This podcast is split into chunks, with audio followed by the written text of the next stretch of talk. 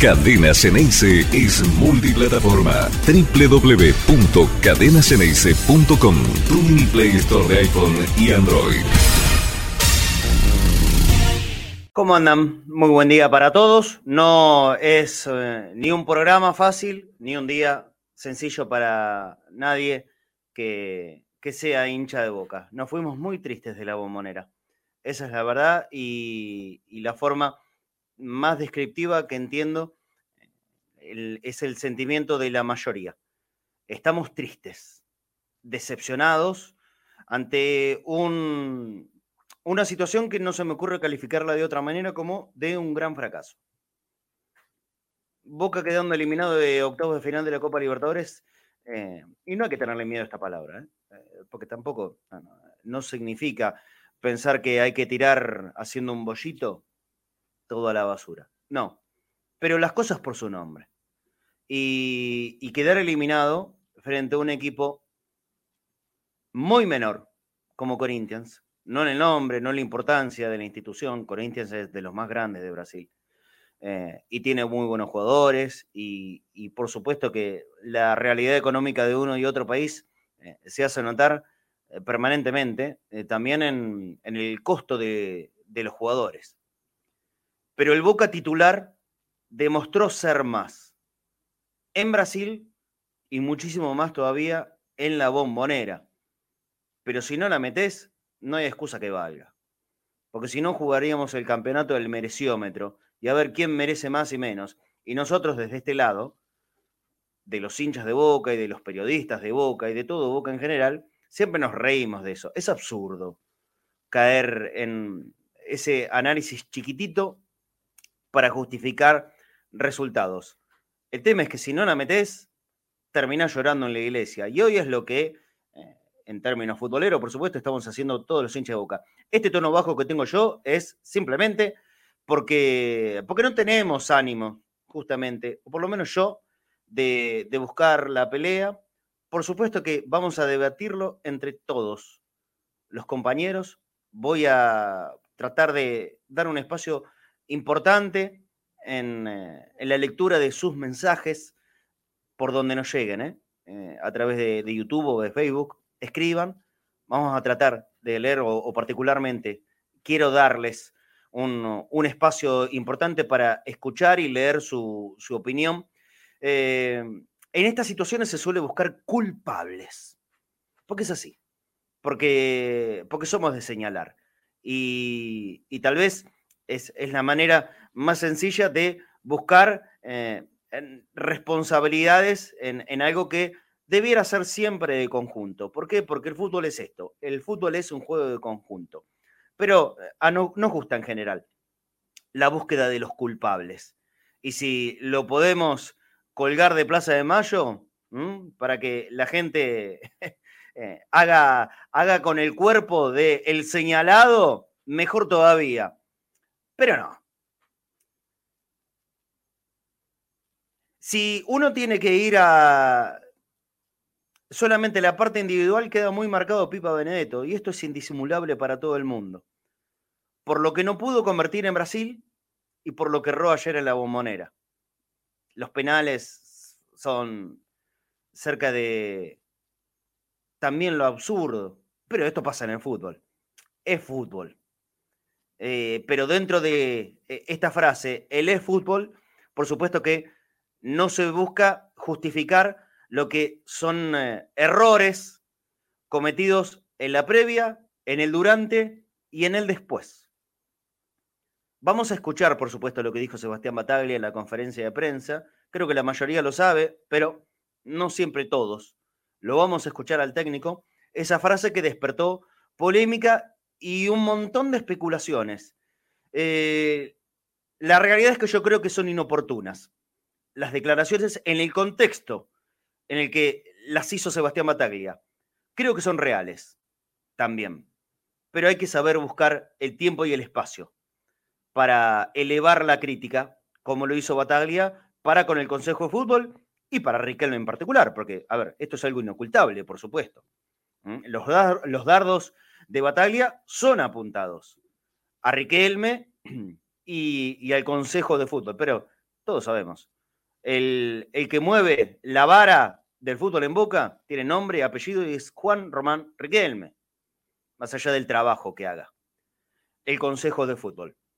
Entonces, ¿cuál es mi pensamiento? Yo creo que Bataglia tiene cierta razón, o bastante razón, o mucha razón, pero que no era el momento porque es simplemente darle carne a los cuervos que están esperando cualquier motivo o para hacer de esto el, circo del escándalo, que también les reditúa desde, desde el rating y desde lo económico a los grandes medios de siempre, lo que hablamos comúnmente. Pero por supuesto no me quiero perder en eso para buscar el por qué. Porque estamos acá para tratar de encontrar un porqué. ¿Habrá un porqué de la eliminación? Los voy a leer y, voy a escuchar a mis compañeros. Lo primero que se me ocurre pensar es, si no convertís, no hay manera de ganar un partido. Si tenés más de 40 centros y tenés una efectividad menor al 30% y que en ese 30% o menos eh, simplemente se lo toma como positivo porque le llegó a un compañero, no porque sean centros bien ejecutados, y es muy difícil. Es muy difícil. Boca hizo un correcto primer tiempo. Bueno, y está muy bueno por ratos. Se lo llevó por delante, literalmente se lo llevó por delante a Corinthians. En el segundo hizo todo mal. Y cuando haces todo mal y no hay reacción como para tratar de modificar esa realidad, también hay culpables. También hay, hay quienes se debieran hacer cargo. Durante la transmisión, ayer dije, Sebastián Bataglia mira al banco de los suplentes y no encuentra mucho a lo que apelar. Pero eso no significa que no haya nada. Y se podía pensar. También en esas situaciones, más allá de que no lleguen los grandes refuerzos, o los refuerzos siquiera, hay que trabajar la inventiva y la creatividad desde el técnico. Me parece que a Bataglia eso le faltó y le falta. Y ahí hay alguna de las razones también por las que no se pudo terminar modificando la historia y en los últimos 10 minutos de partido, 12, 15, eh, se terminó eh, especulando y tratando de no arriesgar frente a un equipo que vino solamente a defender. Creo que no había riesgo. Justamente en el día de ayer no había un riesgo en particular, porque Corinthians ni siquiera que le abrieran la puerta se iba a animar a cruzar la mitad de la cancha. No puedo comprender por qué Ramírez sigue siendo la primera opción de cambio en Boca. Es algo que no lo voy a, no lo voy a digerir nunca. No hay nadie que me lo explique desde el argumento futbolero, ¿eh? no tengo nada contra Ramírez, no lo conozco, no, no, no tengo nada contra él. Pero sinceramente, no, no puedo encontrar un partido, un solo partido, donde a mí me justifique que el primer ingreso de recambio de Boca sea Ramírez. Ni uno. Teniendo a Molinas. O también, ¿por qué no? Buscando la opción, ya que tiramos 400 centros del Grandote Vázquez, que no está en su mejor momento, que no es su mejor realidad, pero si nosotros solamente jugamos a tirar centros y tal vez la posibilidad de la arremetida de un cabezazo nunca está más, nunca está de más. Y, y, Vázquez, por lo pronto, cabecea bien, es un hombre de presencia en el área, y más teniendo en cuenta que el peor partido desde su vuelta fue el de anoche, el de Darío Beneto, donde le salió todo, todo, todo, todo, todo absolutamente mal. Y acompañado también por lo peor de Villa en los últimos meses. Así realmente es muy difícil y pasó una nueva eliminación de Boca. Ahora no hay VAR eh, que justifique, no hay excusa. Ah, yo puedo señalar como error, sí, la no expulsión del defensor del Corinthians en el primer tiempo, yo creo que era roja, sin lugar a dudas. Y por supuesto que no es lo mismo jugar con 10 que, que con 11 durante más de 60 minutos de partido. Por supuesto, lo entiendo. Mm, no sé si hubiese modificado en algo el rumbo del partido porque hasta se hubiesen cerrado más todavía. Lo hicieron con 11, no lo iban a hacer con 10. Iban a terminar defendiendo abajo del travesaño. Por eso yo en esta oportunidad no voy a hablar ni del VAR ni del arbitraje. Esta es toda de boca. Y creo que eso es lo que más nos duele a todos nosotros. Esta eliminación, este fracaso en la Copa Libertadores es todo nuestro. Y hay que repensarlo para que el año que viene que Boca va a volver a participar, ya es el único equipo clasificado a la Copa 2023, que, que no se vuelvan a repetir estas circunstancias. Es eh, la última de esta primera etapa de, de la dirigencia actual. La primera, o mejor dicho, de esta etapa de la dirigencia actual. Es la última oportunidad de poder ganar la Copa Libertadores. Y todos, lógicamente, o muchos, van a remarcar lo que ha sido una frase que dijo Riquelme hace varios años atrás. Eso de, y si sos bueno de verdad, en Boca tenés que ganar la Copa Libertadores. A veces el pez por la boca muere. Entonces hay que tener cuidado. Desde afuera es mucho más fácil. El tema es que lo tenés que resolver cuando estás adentro. Y por ahora, la verdad es que no ha salido bien.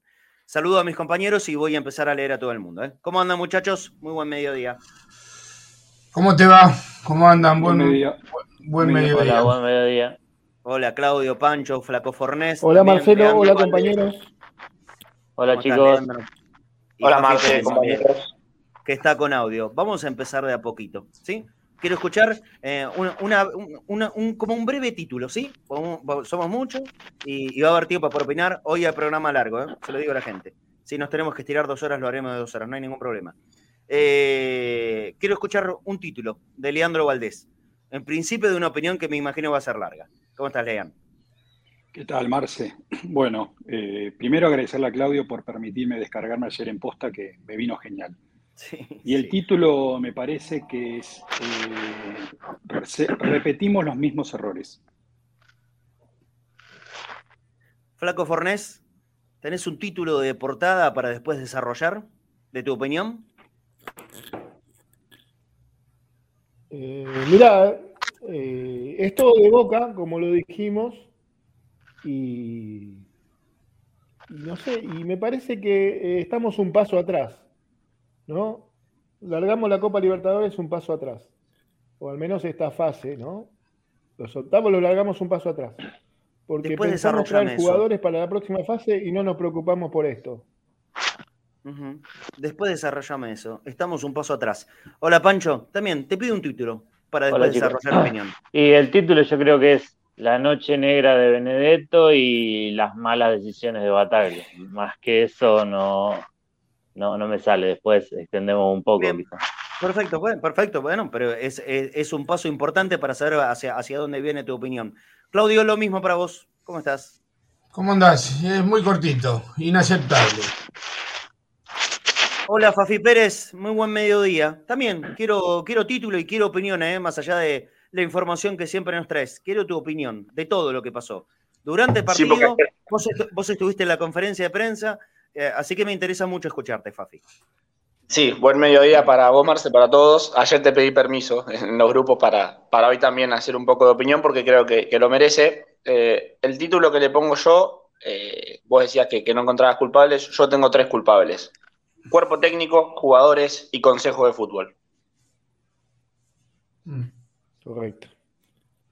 Voy a empezar de a uno. También, también quiere darle el espacio que dijimos eh, a, los oyentes, a la gente que está escribiendo, por lo menos aquí en lo que tengo abierto, que es el chat en vivo de YouTube, ¿sí?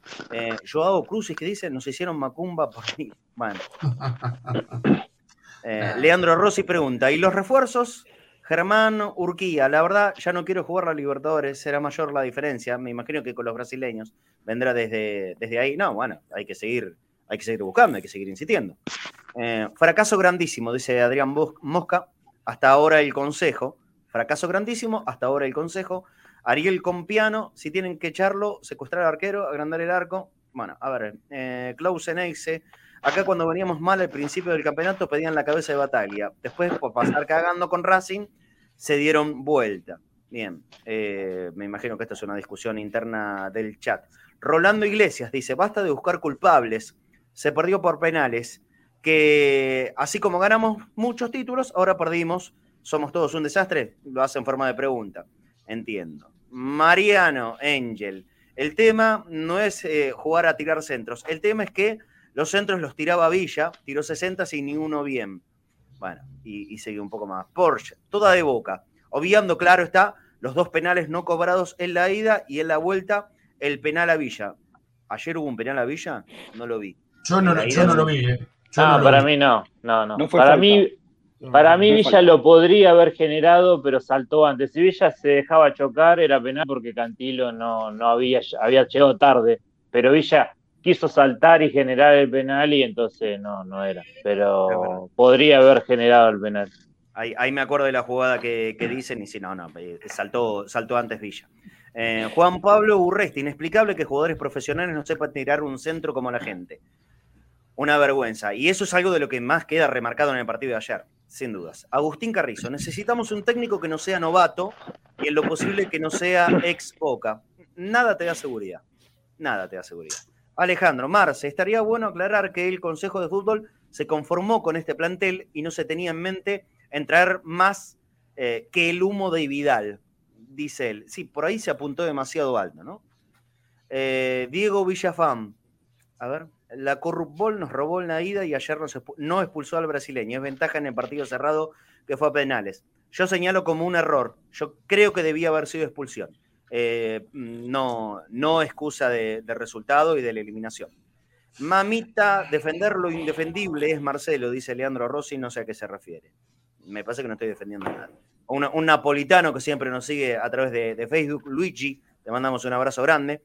¿Por qué pateó el segundo penal? Todo lo que tocó fue un desastre, pregunta Adrián otra vez de, Pipa Benedetto. Pablo Cohen, no estábamos para campeón, da bronca. Apenas le ganamos a los bolivianos y de locales a los colombianos. Eso también es algo a tener en cuenta, Leandro. ¿eh? Si uno se fija el global de esta Copa Libertadores, no solo me refiero a fracaso eh, por, la eliminación por penales de ayer y que en definitiva Boca fue superior a su rival Corinthians en, en la serie y no, y no acertó en los penales. Sino si miramos globalmente toda la Copa, y la verdad que no fue un buen rendimiento, ni siquiera buenos resultados, Leandro. Mirá, a mí me gusta eh, hacer el análisis más global. Yo dije que se repitieron errores. En las últimas tres Copas Libertadores de Boca jugó cinco llaves. En el 2020 jugamos con el Inter, con Racing y con Santos. 2021 jugamos únicamente con Mineiro y la que terminó ayer con Corinthians. En esos 10 partidos Boca solo marcó 3 goles. 3 goles nada más. Uno al Inter, el de Carlitos Tevez, los dos a Racing, el de Salvo el de Penal de Villa. No le hicimos goles a Mineiro y no le hicimos goles a Corinthians. Más allá que al Mineiro le hicimos los goles y no los cobraron. Pero en el, el tanteador fue 0 a 0 en ambos partidos. Es ahí donde yo digo que el, error es ese, es no buscar goleadores y no quiero caerle al Pipa como único responsable porque al fin y al cabo tenés un goleador.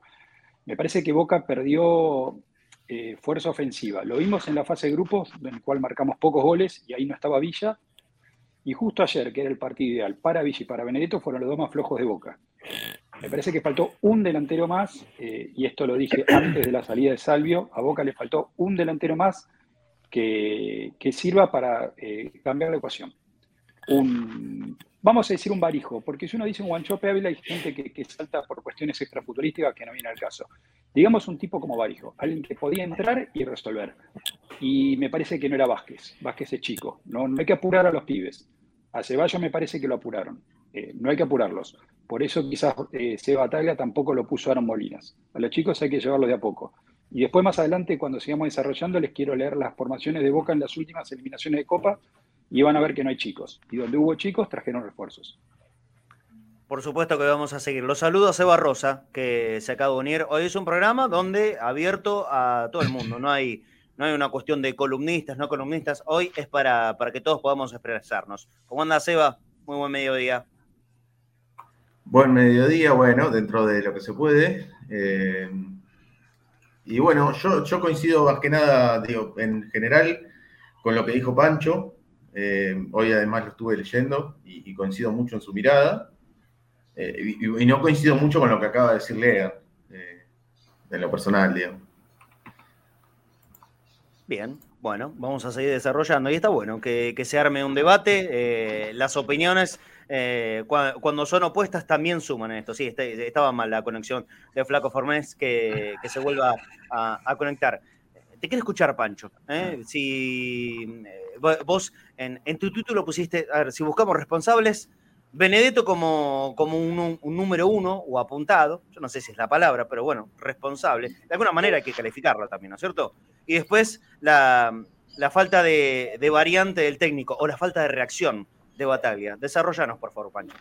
Sí, sí, yo creo que todos sabíamos en la previa que, que Corinthians es un equipo complicado, más, más allá de las ausencias, de los jugadores que le faltaban, era una serie cerrada donde vos tenés que aprovechar las oportunidades. Boca en el primer tiempo, dentro de todo, hizo un buen partido, empujó. Pipa tuvo una muy clara del centro Ceballos, no sé qué quiso hacer. Esa fue una chance muy clara que no podés aprovechar. Y después, si tenés un penal, eh, mucho menos. Creo que ahí Boca se empezó a desinflar, empezó a perder ideas. Y, y cuando pierde ideas, lo primero que hace es buscar la izquierda y apostar a Villa y apostar a Villa. Eh, y Villa empieza a equivocarse y a equivocarse. Lo que sí le podemos valorar a Villa es que no deja de intentar jamás, mm. pero Boca se fue quedando sin ideas y Bataglia no dejó pasar, dejó pasar el tiempo cuando ya todos veíamos que, el equipo no tenía ni, ni una idea y, podría haber metido o, incluso cambiar a Villa de lado para ver si por derecha puede hacer otra cosa y Ceballos ir a la izquierda. O incluso tirar a Oscar Romero a la derecha y liberar un poco a Villa de punta. O, para mí si la idea era que Villa desborde, desborde, tire centro en vez de Ceballos, que por ahí no, no, está para cargar el segundo palo, buscar con Vázquez, o incluso Orsini, que por ahí Orsini eh, puede jugar más tirado a la derecha y cargar mejor el segundo palo.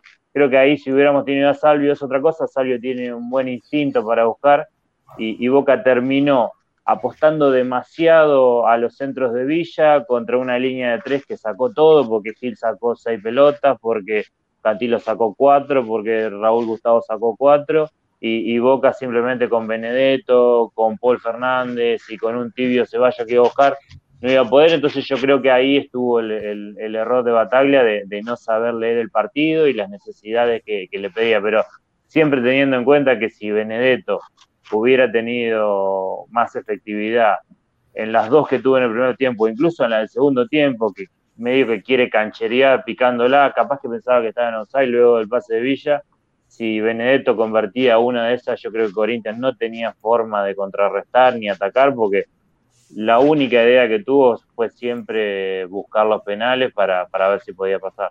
A ver, hoy estamos buscando todas estas eh, maneras de entrarle a la vuelta del por qué lo que pasó el partido, justamente por esto, porque Boca no fue efectivo, no logró convertir en Brasil y ayer perdió chances realmente inmejorables, todas a los pies de Pipo Benedetto, o la inmensa mayoría, no recuerdo otro jugador que se haya perdido goles no, como fue el Pipo Benedetto, pero vos hiciste recién en una palabra que quiero puntualizar, porque es algo que los, eh, los hinchas, la gente que está escribiendo, está marcando, y que yo hace muchísimo tiempo, y en el momento en que llegó el Pipa Benedetto y todos estábamos felices, yo sigo pensando que es un gran refuerzo para Boca, que es un muy buen delantero, técnicamente para mí el mejor de la Argentina, pero el tema es las formas en las que vino desde la personalidad del Pipa Benedetto, que a mí me preocupa de hace rato. Lo primero que había marcado respecto a Pipa es eh, el tratar de resolver las situaciones un poquito más fáciles.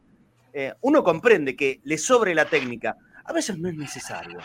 A veces no es necesario tener que definir eh, en todas las situaciones para aparecer en el programa de la Vecchia de fin de año, ¿no es cierto? Resolver más fácil, papá. Carlos Bianchi lo decía, no lo digo yo, eh, todos los goles valen uno. ¿Esto qué quería decir? Y resuelve lo más sencillo posible. Lo importante es que la pelota entre en el arco, no de la forma en que entra en el arco.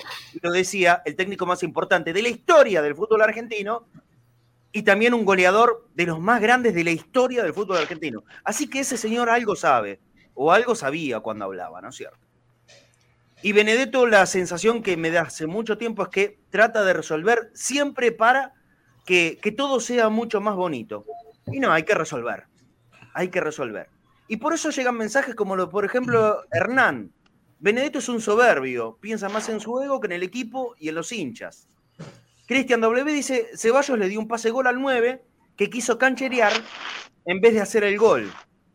Bueno, y así varios, imaginen. O sea, va en la tónica. Sí, Seba, te escucho.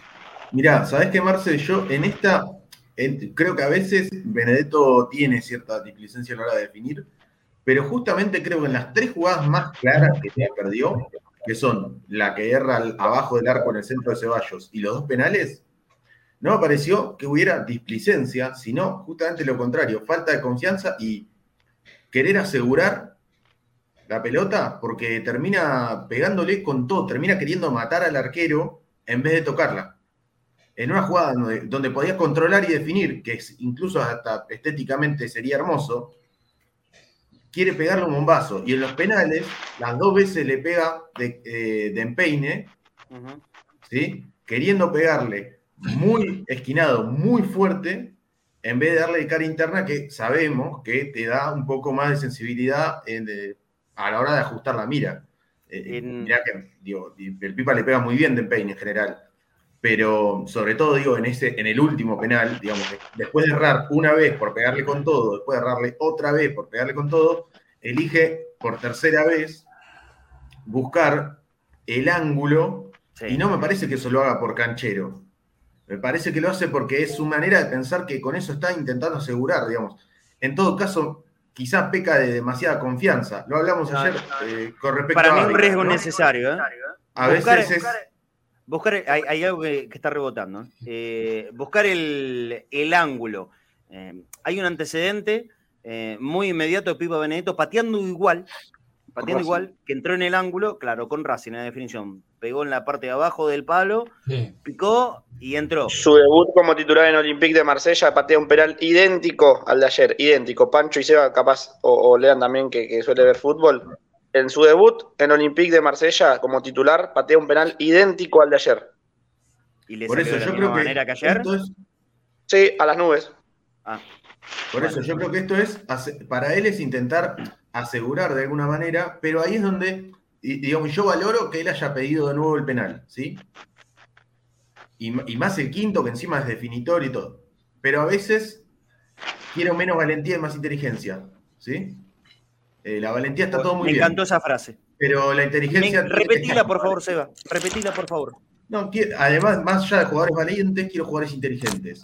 Que sepan cómo esa valentía gestionarla con decisiones mucho más lógicas, sobre todo cuando vos no estás bien de la cabeza. Cuando vos venís de errar lo que venís de errar, me parece que es el momento de no querer hacer lo más difícil. Me, bueno, me parece sensacional esa frase. Sí, Pancho. No, que eh, si nos ponemos a pensar, eh, Roger Guedes no pateó entre los cinco, pateó el sexto. Eh, la clavó al ángulo, fue un golazo, pero no tomó la responsabilidad. Igual yo creo que para un jugador como Benedetto, es muy difícil bajarse de una tanda de penales por, porque yo creo que él cree que puede, puede hacerlo. Claro, pero no digo, bajarse, digo, a la hora de, ya arraste uno de esa manera, cuando vos ah, sí, sí, no buscar otra vez el empeine y esquinarla al ángulo. Pegale al medio y listo. Si vas al, si vas al al medio. Y si no, cara interna, buscando un palo, pero intentando que vaya adentro. O sea, ¿por qué? Porque tuviste cinco chances en el partido, ninguna fue a los ninguna fue adentro del arco. Entonces, lo que tenés que empezar a asegurar es que vaya al arco. Sí, bueno, coincidimos. Porque ni siquiera se la atajan, ¿sí? Van dos afuera. Saludo a, David Vázquez ahora, perdóname. Perdóname, eh, Seba. Saludo a David Vázquez. Eh, quiero que desarrolle también el, título de El Flaco Fornés. Escucharlo al técnico de Boca y que, que Fafi nos dé información. Si es que hay.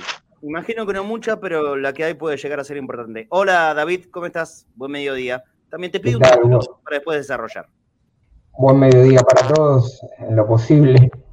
Y estaba escuchando atentamente lo que decían recién y me parece que, coincido con lo que dice, con el título que, tiró recién, que hay veces que la valentía la tenés que dejar de lado y ser inteligente. Y con la nochecita que venía teniendo eh, Benedetto, yo creo que un jugador inteligente hasta tiene que saber, eh, saber que está en una mala noche y que lo tiene que patear otro el penal. Eh, yo ya cuando, cuando lo veo y para la mitad de la cancha empecé a dudar y creo que fue un clima que, que, pasó en el estadio en general, en todos los hinchas.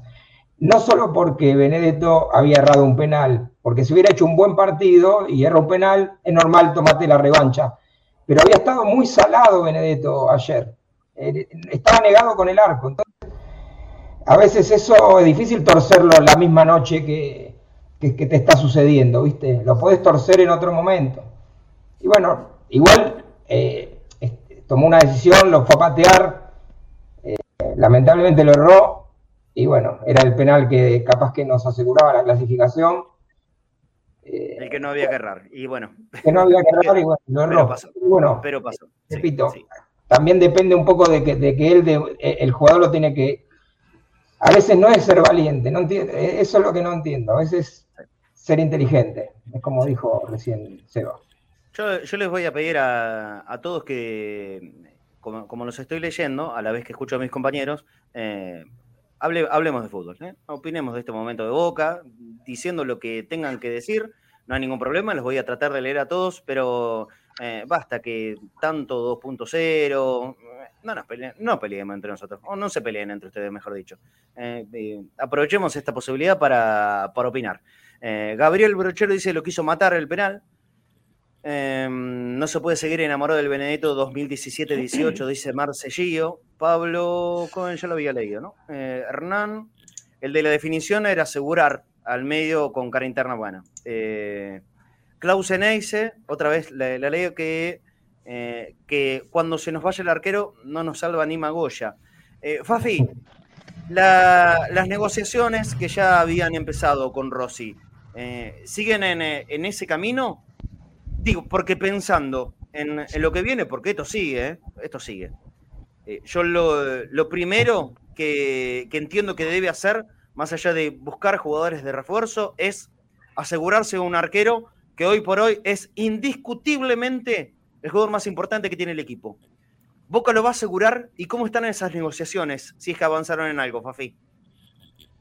Mira, hasta el momento no, coincido con vos porque es un jugador que tiene 26 años, que no solamente es importante en definiciones, sino que también vos lo marcabas después de su lesión, volvió más seguro de sí mismo que antes eh, y también tiene valor de reventa. Esta gestión lleva dos años y medio y todavía no ha podido vender un jugador por arriba de 6, 7, 8, 10 millones de dólares. Bueno, uno de los que puede llegar a vender a futuro es Agustín Rossi. Yo digo, mejora de contrato, extensión del mismo y cláusula de rescisión. Es tan simple como eso. Hoy mismo, y después de lo que fue esta Copa Libertadores y lo que viene siendo el año, se merece que hoy mismo se le haga la renovación del vínculo a, Agustín Rossi, que dentro de cinco meses puede negociar ya como jugador libre. Flaco Fornés, quiero escuchar eh, que, desarrolles esto que dijiste hace un ratito, de el estamos siempre un paso atrás. ¿Por qué? ¿A qué te referís con esto? Me refiero a, todo lo que está pasando hoy en Boca, ¿no? Sino a la, a la programa, ponerle de a la programación de esta Copa Libertadores y cómo se ve y con quién teníamos que jugar. Nos favorece mucho conocer al rival porque ya habíamos jugado. ¿Sí? Está bien, jugamos con un Corinthians distinto en cancha de Corinthians el primer tiempo que salió a jugar y nos hizo dos goles, en el segundo tiempo se metió atrás vino a cancha de boca, se metió atrás, hizo tiempo, listo, son artilugios que se pueden usar, que están permitidos, que si el referente te dice nada, lo vas a usar y los usás.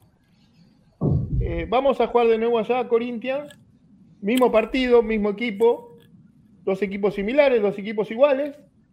Boca atacó, mereció, sí, pero no le hicimos goles. Corinthians se refugió, menos, pero se refugió, no como el partido anterior en cancha de Boca. ¿Qué podemos esperar de este Corinthians de ayer, en cancha de Boca? Que se meta atrás. Porque sabe el Corinthians que Corinthians metiéndose atrás, Boca es un equipo que no tiene espacio, a Boca le sacás los espacios, le sacás el pasar por afuera y Boca se termina. Se terminó ahí, como se terminó en el segundo tiempo, porque en el primer tiempo, bueno, atacó un poquito el changuito, pasó un poquito más Fabra, Villa intentó desbordar, no pegó un centro bien, la jugada que tuvimos la desperdiciamos, el penal lo tiramos afuera, la jugada del Changuito Ceballos que se la da a Benedetto, que Benedetto la podía parar, hacer jueguito, lo que vos quieras, y definía y era gol de todas maneras. Y pongas al 9 que pongas, era gol de cualquier forma. ¿sí? Y la desperdiciamos. Segundo tiempo que iba a ser Corinthians. Y como decimos habitualmente, dos micros o dos colectivos delante del arco. Y encima el técnico de Corinthians te da señales pone jugadores altos. ¿No? Porque entraron dos defensores todos. más altos que yo. Yo mido un metro noventa y dos. Sí, todos, puso, todos muy puso cuatro jugadores de básquet. Sí, ¿no? sí. ¿Y Boca qué sigue haciendo? Boca sigue tirando centro a la cabeza de quién? De Benedetto, que mide unos 70, unos 75, de Paul Fernández, que no pasa el metro 82, 83, ¿no? Y de un Changuito Ceballos que, en definitiva, hace lo que hace, solo, no le dan la pelota y con el físico que tiene. ¿no? Que le falta el choque, que cualquier jugador lo, pechea y lo golpea, y el Changuito demasiado hizo en el centro que le tiró a, ¿cómo es? a Pipa Benedetto, que lo cuerpió, lo tiró y, tiró el centro. Vos sabés que es algo que, dije muchas veces en la transmisión anoche, Flaco. Esta, diferencia física que se, que se veía, pero muy marcado, de, Ceballos con todos los defensores brasileños. Así todo yo la verdad no, no califico como malo el partido de Ceballos. No tuvo mucha trascendencia. Esto sin lugar a dudas. Es más. Sí. sí. Es más. Yo digo que está mal sacado. Porque no está planificado. Por eso, por eso estamos un paso atrás. Termina el partido con todo Corinthians atrás, sacándola de cabeza, sacando a cualquier lado. Y Boca sigue insistiendo por afuera, por las puntas, por los costados, por acá, por allá. Por ningún lado, menos por donde tenía que insistir, que era por el medio. Tirando paredes, creando algún espacio y llegando con profundidad, si podés abrir la pelota después, la abrís. Si no, tenés el tiro al arco. ¿Sí? Y Boca no lo hizo eso. En el contrario, hace el cambio. Lo cambia de punta a Romero para que haga el cambio de frente para Villa.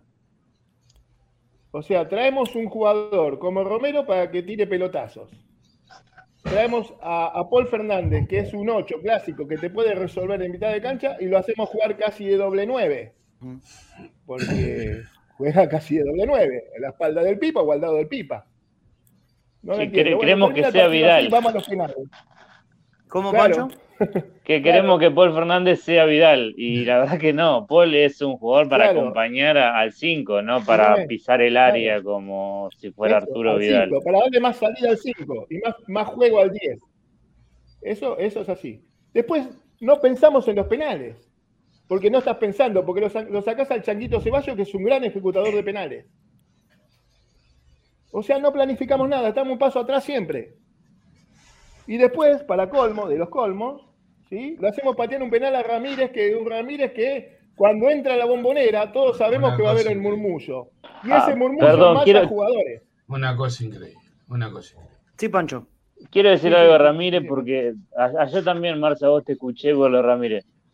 Ramírez pateó exactamente igual el penal contra River en Copa Argentina y Armani no llegó, pero fue prácticamente igual. Mm. Eh, quizás el error está en que Casio sabía que le iba a patear así, pero yo creo que Ramírez no pateó tan mal. Sí, sí, sí. No, pero Quizá, pero... de Ramírez, porque hoy Ramírez, cuando entra, entra con murmullo a la bombonera. Y si vos no tenés los cojones bien puestos, entrar con murmullo a la bombonera te destruye. Mejor quédate, decía al técnico, mirá, estoy con gases, no voy a entrar. ¿Sí?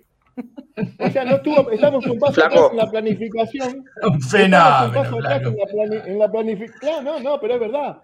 Estamos un paso atrás en la planificación de toda una estructura que fue el partido, los cuatro, los cuatro partidos contra Corintia. Ahí, ahí le voy a dar a, Fafi después a Pancho. Sí, Fafi, ¿qué querías agregar de esto que decía el Flaco? Muy interesante todo lo que eh, acaba de decir el Flaco Fornés. ¿eh? Muy interesante. Para escuchar eh, y, pensar en lo que acaba de decir. falta de planificación. Falta de plan. Muy interesante. Sí, Fafi. Fafi. a esto que decía el Flaco. Sí. De Ramírez hay que marcar nuevamente que ahí sí es un error tanto del jugador como del cuerpo técnico y médico. Es un jugador que hace seis meses viene con un fuerte golpe en su tobillo a nivel casi de 15 y que tanto el jugador como el cuerpo técnico siga utilizando y priorizándolo antes de frenarlo dos, tres semanas, un mes para que se recupere, ese es un problema grave. Y hablando de planificación, Marce, yo ya los tengo que dejar, les voy a dejar esto para, para que después desarrollen. Planificación algo que viene hace rato fallando en boca. Eh, y, lo que decía el flaco es cierto. Yo les voy a leer algo y ahora les voy a explicar qué es. A ver. Lo tengo acá. Javi García, Lisandro López, Renzo Giampaoli, Nicolás Valentini, Zambrano, Campuzano, Molinas, Varela, Obando, Orsini y Vázquez. Estos apellidos son los nombres que tuvo Boca de suplentes en el partido contra Atlético Mineiro. Miren la diferencia que hay con el partido de ayer. Planificación, un año de trabajo, el mismo banco de suplentes. ¿Quién va primero? Pará, déjenme darle, porque hace rato largo que no habla. Eh, te mando un abrazo, Fafi. Ah, para, antes que te vayas. Eh, hoy va a haber una charla entre el Consejo y Bataglia, la charla de siempre o, charla con, eh, con ingredientes. La charla habitual después de cada partido, pero puertas adentro. Las declaraciones de Bataglia en conferencia de prensa fueron igual de fuertes que haber quedado eliminados en octavo de final de la Copa Libertadores. Bataglia, por el lado de Boca, va a seguir siendo el técnico hasta diciembre. Por el lado de Boca. Es un largo año, quedan cinco meses en el que Boca tiene campeonato local, tiene fecha contra River en cancha de Boca, tiene Copa Argentina, tiene trofeo de supercampeones. Del lado de Boca no lo van a echar. Eh, bueno, Vamos partido a partido. Ojalá que dure hasta, hasta diciembre, porque eso significará que Boca por lo menos se sostiene desde los resultados. Eh, abrazo, Fafi. Hasta mañana, o si no, eh, vamos a tener un, programa más largo de lo habitual. y cualquier cosa te, esperamos al aire otra vez, por supuesto. Me, eh, voy para Seiza, ver si, hay novedades ah, por eso. Bueno, si llegás antes que terminemos el programa, Dale. ¿por qué no? Abrazo. Abrazo grande. Leandro, querías apuntar.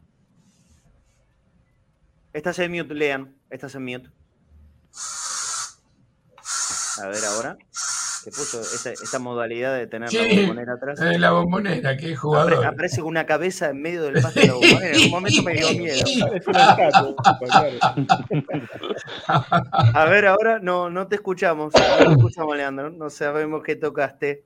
Si no, salí, volví a entrar y mientras hago, hago el paso con, con Seba Rosa, que también levantaba la mano para, para opinar. Sí, Seba. Bueno, eh, no, yo, a ver, creo que Boca, yo le veo un plan a Boca. Yo vengo diciendo, vengo sosteniendo para mí, Boca sabemos a qué juega. El error ayer es que, bueno, le fallan los dos mejores jugadores en, ataque, que son Villa y Benedetto, tienen un pésimo partido, o sea, pésimo Benedetto, en el caso de Villa genera situaciones, eh, pero erra muchísimo en la finalización también, en los centros y demás. Eh, y no tiene un plan B. En el plan B termina siendo tirar centros a Paul y Ramírez. De hecho, eh, Rojo hace una seña al banco a los 44 minutos pidiendo ir al área y le dicen que no. Pero no solo eso, sino que el plan general me parece que también está, y está claro, y me parece que, por ejemplo, hay una diferencia enorme del banco de suplentes de Mineiro. Primero, hay una diferencia enorme entre los titulares de, que jugó Boca contra Mineiro y los que jugó contra Corinthians. Y hay una diferencia enorme en la serie. En la serie Mineiro-Boca, Boca iba de punto, no iba de candidato. Y eh, logra eh, generar en esos partidos, digamos, esos partidos Boca se resguarda y genera las situaciones que puede a partir de pelota parada o alguna cosita más. Lo debería haber ganado, nos rajaron de esa copa de manera increíble y todo lo que quieras. Pero no era, no, no, lo puedo poner como en esta serie en la cual Boca claramente iba de candidato. Fue mucho más que Corinthians, era más que Corinthians y generó mucho más como para haber pasado. Entonces, yo no puedo poner las dos series como equivalentes. El equipo titular que jugó ayer es mucho más que el que jugó contra Mineiro. Sí. De hecho, Rolón. En cuanto a rendimiento, sí. El, tema, el, tema, Seba, me parece que lo, que la mayoría apunta y apuntamos, me, me uno en esto, es eh, la falta de una variante. Pero no una variante, eh, alguien en el banco de los suplentes, ¿eh? sino en una variante en tu propio juego. En tu propia idea. Que no está mal tener una idea madre. A ver, eh, a Boca le gusta atacar por los costados. ¿Por qué? Porque tiene tal vez los mejores intérpretes en ese lugar. Es indiscutible. Hoy lo que piensa Villa en el equipo y cuando está bien Ceballos, lo mismo. No está mal pensarlo desde ahí. Pero que el aporte de los famosos internos o, los volantes de los costados, como era antes, eh, de Romero, fundamentalmente apunto ahí, a Romero, más que a Paul Fernández, porque yo coincido con Pancho que Paul Fernández es alguien mucho más estructurado para poder jugar más cerquita del 5. A mí es un tema que me preocupa mucho el de Romero. Yo no vi un mal partido, sinceramente, no vi un mal partido de Romero. Para mí no decepcionó, pero yo de Romero pido mucho más. Porque si no, si se limita solamente a ser un jugador de pilotazo, desde cerca de la línea de la mitad de la cancha, porque puede hacerlo, porque es bueno, porque es un buen asistidor, eh, tiene, tiene mucha técnica en su pegada. Pero si nunca voy a poder ver a Romero, Pancho, eh, acercándose al área e intentando lo que por única vez en la serie o en este partido, porque ya lo había hecho también una sola vez en Brasil, acercarse al área para pegarle al arco, que se vaya cerca del travesaño, en el minuto 50 del segundo tiempo, yo pretendo de Romero eso y mucho más. Pero no solamente por el tema de tirarle al arco desde lejos, sino para qué? Para que pueda asistir a sus compañeros en una posición mucho más favorable, o que se metan en el área, o que termine siendo un pase-gol. Si vos las asistencias las haces desde la mitad de la cancha, eso siempre se te va a hacer mucho más difícil. Pancho.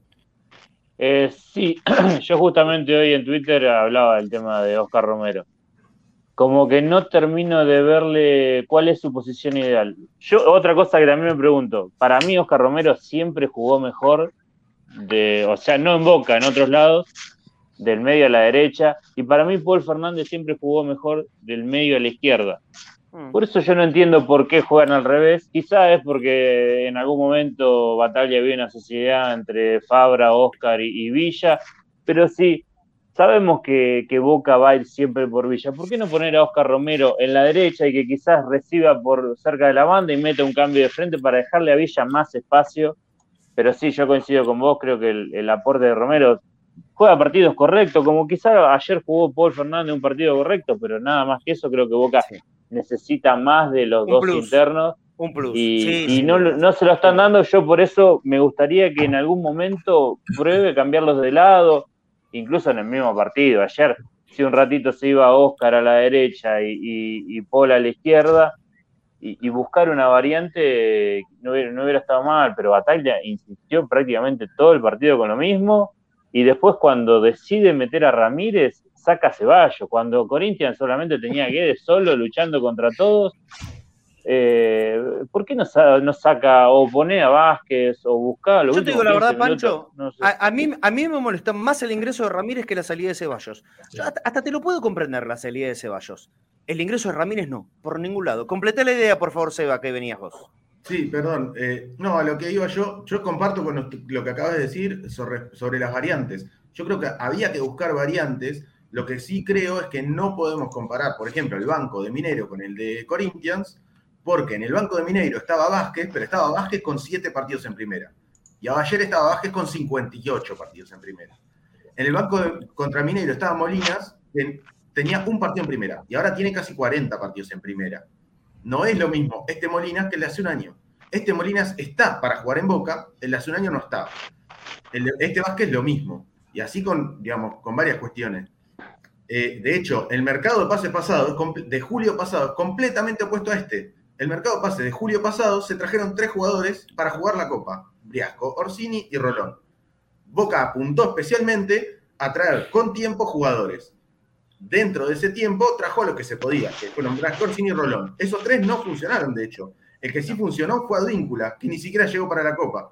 O sea, a veces los tiempos del mercado no, no coinciden mucho con, con los intereses quizá del club, pero pero creo que Boca, pensando en esa experiencia, dijo, la verdad es que a la larga me rindió mucho más Advíncula, aunque lo tuve que esperar, que Rolón Orsini Briasco. No voy a repetirlo de traer un refuerzo que no me convenza para completar plantel. Porque para completar plantel tienen 58 partidos en, primera Vázquez, tiene 58, tiene 45 partidos en primera Molinas, y ahí es donde yo creo que hay que confiar un poco más en ellos. Eh, Una cosita cortita. Dale, porque quiero ir con cortita. Sí. sí, sí, una cortita. Yo creo que Boca llega también a esta serie con Corinthians, con el Pipa y con Vázquez en baja eh, para eh, eh, haciendo goles, agregando lo que dice Seba, que me parece, estoy de acuerdo con lo que dijo. A, esto que, le, dice Seba, sumale que llega con, con el Pipa y con, y con Vázquez, que no están haciendo goles, porque en otro momento entraba cinco minutos Vázquez, te metía un gol, el Pipa había hecho dos goles durante el partido y ahora están los dos que no, que, no, no, son una posibilidad de cambio, capaz Vázquez ayer, no sé si hubiera entrado y hubiera hecho un gol, a lo mejor sí, a lo mejor no, es contrafáctico, pero bueno, eh, eso quería agregar nada más, me parece. Bueno, Ezequiel Cheroni dice, los Ramírez es increíble después de lo que hizo con Banfield y comparándolo con Aaron, el pibe merecía una chance, nos autodestruimos. Eh, ¿Querés agregar, Claudio? no, no, anda con Leandro y después déjame que quiero decir varias cosas de... Uno más, y, me parece interesante este, este mensaje de Juan Blando. ¿Cuánta responsabilidad del flojo momento de Vázquez tenemos nosotros mismos? Si lo sacamos cuando mejor estaba, poniéndonos en el lugar de técnicos de Boca, ¿no? Si lo sacamos cuando mejor estaba, em, y es para pensar, qué sé, lo que mm. pasa es que estaba Pipa Benedetto, ¿no? Y, quién no ponía de titular al Pipa Benedetto. Y estaban los dos en un momento bárbaro. Sí, Leandro. Estaban los dos haciendo goles. Sí, ahí, ahí me acomodo, perdón que estoy luchando con internet. Eh, mira, yo cuando hablaba de falta de planificación, que gran parte lo dijo Fafi en su historial junto antes de irse, no logré escuchar a Seba, pido disculpas porque se me desconectó eh, internet. Me parece que Boca, eh, a Boca le faltaron soluciones concretas a, a, las circunstancias propias del juego. Para mí Vázquez no era un jugador para ingresar ayer y no porque no tenga condiciones, sino porque hoy no tiene esas condiciones.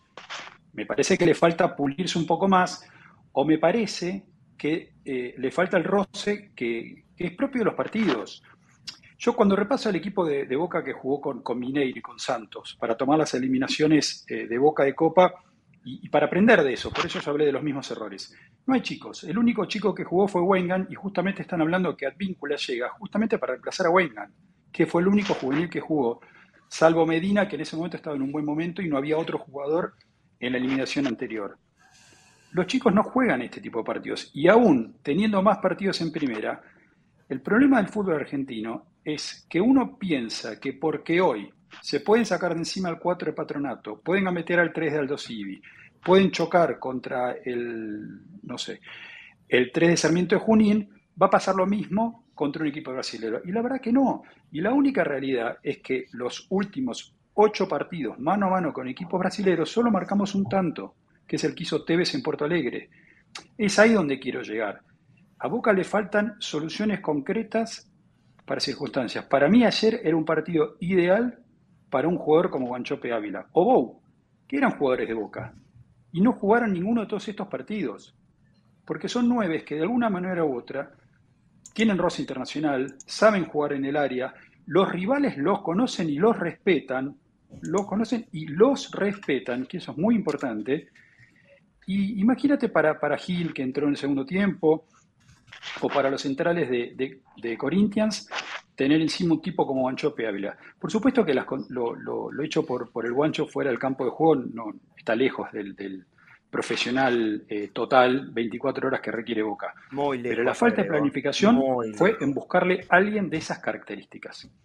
Cuando se va Salvio, y antes se fue Zárate, y antes se fue Tevez, Boca carece de un jugador que gambetee y patee. El único, me parece, de este plantel, que, es justo lo que estaban hablando antes, que está en condición de hacerlo Romero, y lo hizo en la última jugada del partido.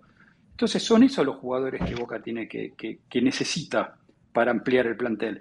Los que te dan soluciones concretas, remate de media distancia, gambeta en espacios reducidos cuando el rival se te mete atrás, que te meta a los centrales el área por el peligro constante que puede generar su presencia en el área. Ninguno de todos esos se cortó Leandro. Quiero escuchar a Sebastián Bataglia. Hagámoslo entre todos. Vamos a tener que parar un poquito la pelota también, por supuesto, porque tenemos que vender un poquito y ahora yo voy a, contarle a la gente de qué manera, si pueden y si quieren, eh, tienen como para ayudarnos a nosotros aquí en el programa. Pero escuchemos primero la declaración que levantó y sigue levantando Polvareda de anoche de Sebastián Bataglia. Es un minuto. La pregunta de Ezequiel Sosa, nuestro colega eh, y amigo de la casa, que, le, le, hizo al técnico y, salió con una respuesta esperable, luego entre signos de interrogación, o no tanto. Le escuchamos al técnico. Eh, para Radio La Red, eh, hablabas al principio de la conferencia del tema de los jugadores que vos habías pedido. Te quiero preguntar por el armado del plantel para esta Copa Libertadores. Eh, tenías un 11 de jerarquía, un 11 con muy buenos niveles y tal vez un banco suplente conformado por muchos chicos o por algunos jugadores que tal vez no estaban pasando por el mejor momento. Te consulto, ¿vos sentís que tal vez se tendría que haber acelerado eh, o ser un poco más agresivo en el mercado de pases este, para, para que Boca llegue de otra manera con un recambio de jerarquía? Sí, seguramente, seguramente. Pero bueno, como dije hay cuestiones que, uno plantea, a partir de ahí eh, deberían resolverse en el tiempo que se tienen que resolver, y bueno, no se resolvieron. Es más, se han ido también muchachos que son importantes, o que eran importantes, pero, bueno, ya te digo, son situaciones que a veces no... no... ¿Se cortó? ¿Bataglia?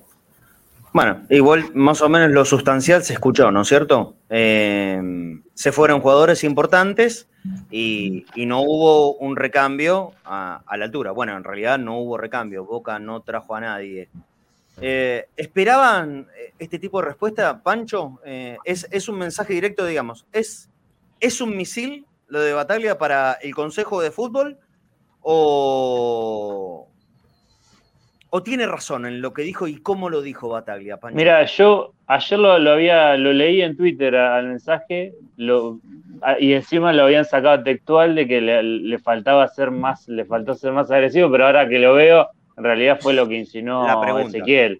Claro, la pregunta es eh, porque, porque era la, la, misma frase que había dicho de lo que había dicho Gallardo en su momento antes, del, antes de, de estos partidos, entonces me parecía muy similar. Ahora que lo escucho, quizás no, no sé si fue tan, tan fuerte lo que dijo Bataglia, entiendo que queda mal en este momento, y lo que sí me da la sensación es que me parece que le, dolió la salida de Salvio, creo que a Salvio lo tenía muy en cuenta, y quizás ayer eh, consideró que, le hubiera venido bien un jugador como Salvio, y más como se dio el partido, creo que Salvio ataca bien los espacios eh, del lado opuesto, me parece que lo sentí más que nada como eso. Después también creo que hoy por hoy lo que a Boca le pasó con el tema de recambio es que tuvo dos partidos muy malos en la bombonera jugando con los suplentes y eso le ha liquidado la confianza a la mayoría de, las alternativas. Pero me parece que más que nada la, declaración apunta un poquito más que nada a la, salida de Salvio, a que no, se trajo reemplazo y que se quedó sin variantes ahí que a otra cosa. Claudio, el, comentario, esta respuesta de Bataglia. Mm, ¿era el momento oportuno o decir su verdad, no importa cuándo la digas, sino que la, que la pueda sostener? ¿Cómo lo evalúas? No, porque te si te gusta el Durano, bancate la pelusa. Esa es la frase, porque ahora se agarran todos de eso, se vuelve a la crisis en joda, pero ahora la van a tomar en serio, porque esto es claramente una respuesta al Consejo y a Román. O sea, no, no, no te podés desviar de eso, porque ¿a quién se lo va a decir? A los hinchas, a, los periodistas partidarios. Se fue Salvio. Ahora, yo, perdón, por ahí me van a tratar como loco. Yo no creo que Salvio ayer hubiera cambiado nada. Yo no creo que Salvio ayer hubiera cambiado nada. Eh, decir que Salvio ayer por ahí era la solución, eh, no. No, porque cuando. Yo quiero que ustedes presten atención, porque lo volví a ver, me situé cuando iba Ramírez caminando del círculo central al área grande. La cara de susto de ese muchacho era como si lo hubieran dejado con el celular en la mano en, voy a decir algo que no tengo que decir, en la Villa 1 11 14, a las 2 de la mañana. Eh, un terror. Lo que dijo el flaco, decir que te sentís mal, que te duele la, rodilla. ¿Por qué no pateó al vínculo el último penal? Está bien, venía de errar un penal importantísimo. Importantísimo. ¿Por qué no pateó al vínculo o Fabra? ¿Por qué pateó Ramírez? Se escuchó el murmullo. Te liquida eso, el flaco lo dijo hace un rato. Otra cosa, me agarro de lo, que dijo Pancho. Pancho, vos dijiste que tres jugadores, los defensores sacaron 14 eh, pelotas, 6, 4 y 4. ¿Dónde fueron los otros 30 centros? Si se, tiraron 43. ¿Dónde fueron los otros 30 centros? Afuera, al, costado, quedaron Ayer fue un partido, por eso te pongo inaceptable, porque ayer Boca, ¿qué decíamos todos? Y ojo con Corinthians, es un equipo muy argentinesco en la forma de jugar. Boca lo dominó en el primer minuto, ya lo, quiso meter frente adentro del arco, y no supimos, y no supimos. Mira, ayer hasta me bancaba que entraba Orsini. Por ahí en su torpeza metió un gol. El primer, el, primer, eh, lo que erra Benedetto, perdón, Seba, perdón, para mí lo erra de canchero lo erra de canchera, de que, eh, mirá, la pongo allá arriba. La pongo allá arriba, flaco. Yo, yo pienso que si estaba este pibe Vázquez, la emboca, la emboca porque estaba jugado, estaba jugado Casio, estaba jugado Casio. No es caerle a Olo a todos, ¿eh? porque a decir, eh, Boca, él le caes a todos. No. Va a ser un partido ganable. Lo van a ver contra Flamengo. Flamengo seguramente lo va a pasar a Deporte Tolima. Lo va a bailar a Corinthians en los dos partidos. Lo va a bailar. Y eso es la bronca que tengo. Mirá vos loco. Perdón, perdón, Claudito. Dale, dale. Voy a seguir leyendo a, la gente. Vamos a tener que hacer un, breve espacio de tanda. Carlos Reyes Martínez dice haber venido haciendo lío en Boca desde que vendimos a Bebelo Reynoso y ahora se quejan de lo que pasa con los jugadores. Me parece que hay que ver lo que está haciendo este consejo. Eh, Carlos Galleguillo eh, dice que den like, háganle caso a Carlos Galleguillo. Eh, a ver, BBXJ Claro, porque Salvio estaba mejor que Ceballos. Eh, ahí Ceballos está mejor que Pavón y Salvio juntos. Bueno, eh, Leo Retamosa dice tiene razón el T. A veces es difícil comprender algunos mensajes porque están sin puntuación, es difícil de leerlo. lastimosamente, Bataglia se, va a quedar hasta fin de año, dice Pablo. Con ese equipo, Iván Román quería la séptima. Miserable. Bueno, Bon Jovi. Agustín Carrizo. El tema de lo que habló Seba es que tenés que tener la espalda como DT para tirar eso si como técnico siempre restas, no podés echarle la culpa a los refuerzos. Leo Retamoso, en cambio, dice, tiene razón el DT. ¿A quién trajeron? Salvio está bajísimo, ni entraba ayer, dice Andrés Navas. Yo estoy más cerca de pensar esto que decía Claudia. ¿eh? Yo no sé si eh, que esté eh, Salvio en el banco de suplentes iba a ser significado que pueda cambiar la, la ecuación de partido, qué sé yo. Pero entiendo también que es un nombre diferente y por lo menos, eh, al menos te, da la, intención de mover el cuello y ver qué, tenés en el costado. Si no está, ni siquiera puedes hacer eso. A ver, Marcela Cavani. Está claro que lo van a sacar igual, así que no vamos a ganar nada, siguen sacando técnicos. Eh, bueno, esto es un tema. ¿eh? Hay, hay, que tener en cuenta lo siguiente. Bataglia no hace un año calendario que es técnico de Boca. No, no cumplió el año calendario. Batigol, eh, no sabemos qué soluciones traía Salvio, porque tardaron, especularon y se fue sin pena ni gloria. Eh, a ver, un poco más eh, actuales los mensajes, voy bajando, perdón, los que pase por alto. Bueno, ya Cristian Papola pide ruso Zielinski. Yo no sé si es momento de hablar de, nombre de técnico. Obviamente hay, mil, pidiendo, mil pidiendo a Gareca. Yo, yo los que le pregunto a ellos, ya saben, la historia, saben la historia. A ver, pero más allá de esto, no, no, no es más allá. Como conocemos la verdadera historia. Perdón, perdón, Marce, perdón. Sí. no es más allá. Pero déjame completar esto. Déjame completar esto. Eh, porque a partir de este momento, y con lo que sabemos que supuestamente va a suceder, una charla entre Consejo y Bataglia, el nombre de Gareca ya está en el candelero desde muy temprano en la mañana.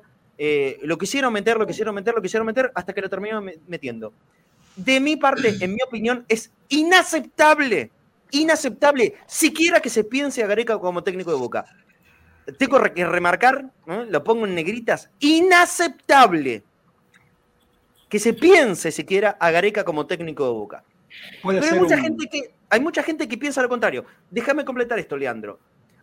A esa gente yo le pregunto, ¿ustedes me dan la seguridad? ¿Ustedes tienen la firme convicción que Gareca de T gana la séptima Libertadores para Boca? Y ahora le pregunto, si lo tienen, ¿por qué? ¿Por qué? ¿Por qué es Gareca el técnico con el que Boca va a ganar la Copa Libertadores? Ahora voy a decir lo siguiente. Como también insisten en esto, yo no sé, no doy, no, no, no, no tengo esa, esa seguridad, no tengo la información tampoco, pero todos dicen que Riquelme está enamorado de Gareca técnico. Habrán hablado con él, yo no, entonces no lo sé. Pero todos dicen que es de esa manera, que Riquelme está enamoradísimo de Gareca como técnico. Bueno, perfecto. Riquelme también tiene que saber que todo acto tiene su consecuencia. Le puede salir muy bien, pero le puede salir muy mal. Yo lo pensaría. Yo tengo 45 años y yo sé que la gente de mi generación, y por supuesto los que son mucho más grandes que yo, para ellos están mucho más cerca de este concepto que dije, inaceptable. Nosotros no nos bancaríamos. La verdad nos caería como una patada en el centro de los huevos. Perdón el término. Que venga Gareca a ser el técnico de Boca. Esa es la verdad, no lo voy a ocultar. Los que tienen menos que nuestra edad y no vivieron lo, que vivimos nosotros, en esos años de la década del 80, por ahí lo toman como un tema absolutamente nada. Pasa hace 40 años, no podemos seguir pensando lo mismo. Bueno, la, la verdad los respeto. Pero ¿por qué tanta insistencia solamente en ese nombre? ¿Qué seguridad da Gareca técnico que acaba de venir de quedar eliminado de un mundial jugando contra canguros? ¿Por qué tanta seguridad Gareca técnico? ¿Cuál es la razón? Si no les da seguridad a Bataglia, si no les gusta. ¿Por qué? Porque creen que ustedes que Bataglia no cumplió con el gran objetivo, que era la Copa Libertadores. Y yo estoy calificando como un gran fracaso de ayer. ¿eh? La Libertadores de Boca ha sido un fracaso. ¿A Gareca me asegura ganarla? ¿A ustedes sí? Ok, tráiganlo. Cada acto tiene consecuencias. Las consecuencias pueden ser muy buenas, que tenga toda la razón del mundo, pero si sale mal, con Gareca es triplemente mal. No se olviden de eso. Sí, Leandro. Sí, respecto a Gareca, y me parece que hay varios puntos a tratar. El primero, adhiero a tus palabras, sería inaceptable poder armar un buen tándem con José Luis Villarreal y Ruggeri para armar un, tridente eh, ah. perfecto, ¿no? Pero el, tema es el siguiente, eh, a todos nos gusta la historia de Boca y todos la conocemos. En el año 98, antes de que llegue Carlos Bianchi a Boca, Macri hizo una encuesta para ver si Pasarela, que es casi gareca, ¿no? Estaba en condiciones de ser el técnico de Boca. La encuesta le dio que, insólitamente, no sé, no sé a quién le preguntó, eh, la mayoría lo podía aceptar, pero la respuesta estaba en lo que vos dijiste, Marcia, en las consecuencias que si Boca no salía campeón como pasarela, recordemos que ya habían pasado eh, Carlos Salvador Vilardo y, el Bamino Veira, eh, se perdían las elecciones del 99. Eso es lo que dieron las encuestas, las dos cosas, que lo podría aceptar la gente, pero que si salían mal perdían las elecciones. Eh, esas son las consecuencias quizás a las que vos decís, Marcelo. Y, el año que viene, y el año que viene es un año político en Boca. Déjame despedir porque se tienen que ir los muchachos. Eh, tanto Seba Rosa como, como Pancho, si quieren agregar algo antes, antes de cerrar su participación, chicos. Primero Seba, dale. Bueno, eh, no, em, sí, me despido porque me tengo que ir, eh, pero yo me, me, gustaría cerrar con esta idea. Digo, creo que se carga mucho en esto de, de los refuerzos eh, yo repito, para mí Boca tenía algunas posibilidades en el banco que podrían haber entrado y obviamente es contrafáctico no sabemos cuánto puede cambiar el partido, pero, pero digamos, Boca tenía herramientas en el banco que tácticamente respondían mucho más a ir a buscar el partido, sobre todo a ir a buscar el partido en base a la cantidad de centros que estaba tirando, que era Vázquez, y no la utilizó. Después, eh, en cuanto a la cantidad de, digamos, en cuanto a estas cuestiones de nombres y demás, eh, yo creo que muchos de los nombres que se fueron tirando, digo, gente de Bebelo Reynoso o Guanchope o demás, para mí no, no, cambian una ecuación ayer en Boca, digamos, porque de hecho tuvieron su paso y no lo hicieron.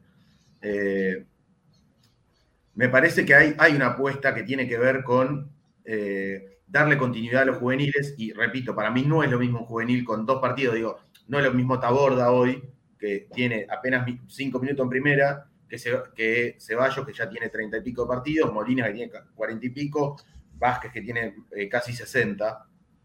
Eh, y la apuesta fue, y estábamos todos convencidos hace un año, que había que empezar a darle continuidad a estos chicos que eran buenos jugadores.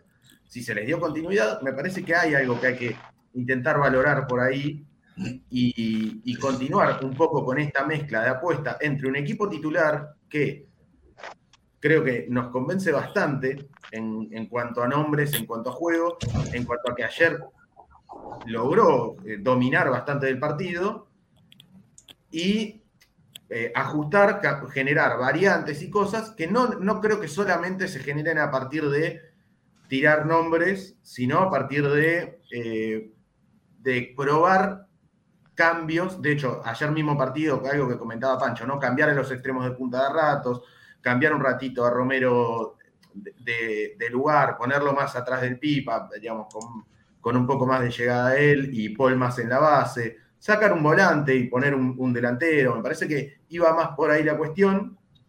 Eh, y me parece que Boca es igual, es insolayable que, los errores del Pipa ayer terminan pesando un montón porque Boca hace todo, todo lo que tiene que hacer para ganar, salvo terminar empujando las últimas pelotas. Y, yo lo veo mucho más por ahí que eh, por falta de planificación. ¿eh?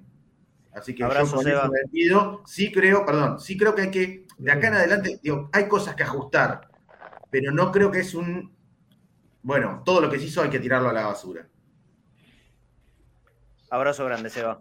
Pancho, nos vemos. Bueno, yo, yo, más que nada quería cerrar. Yo creo que Boca ahora tendrá que tomarse su tiempo hasta diciembre, planificar bien qué es lo que quiere. Yo considero y siempre lo he considerado que hay mejores entrenadores que Bataglia para, para agarrar a Boca, pero tampoco es cuestión de, de salir a buscar porque sí. Creo que Bataglia tuvo algún mérito, ganó dos, dos títulos ya eh, a mí sigue sin convencerme, creo que hay muchos entrenadores mejores, pero bueno, es cuestión de, tomarse este tiempo para ver qué decidir, para tratar de ganar el torneo y, volver por la, por la Libertadores el año que viene, que es el, objetivo máximo, y creo que como decían ustedes hoy, no ha sido una gran Copa Libertadores, jugamos cuatro veces con Corinthians, no le pudimos ganar ninguna vez, eh, así que, que hay mucho que planificar porque a su vez, con el contexto de este país, se va a ser cada vez más complicado ganarlo, así que creo que Boca tiene que, ponerse a trabajar para, lograr eh, el año que viene competir mejor, aunque creo que en esta Copa estaba para competir y ayer no tuvo suerte y tuvo algunos, algunos errores que le, que le costaron caro, pero bueno, es, creo que hay que tomarnos el tiempo hasta diciembre para, para tomar las mejores decisiones.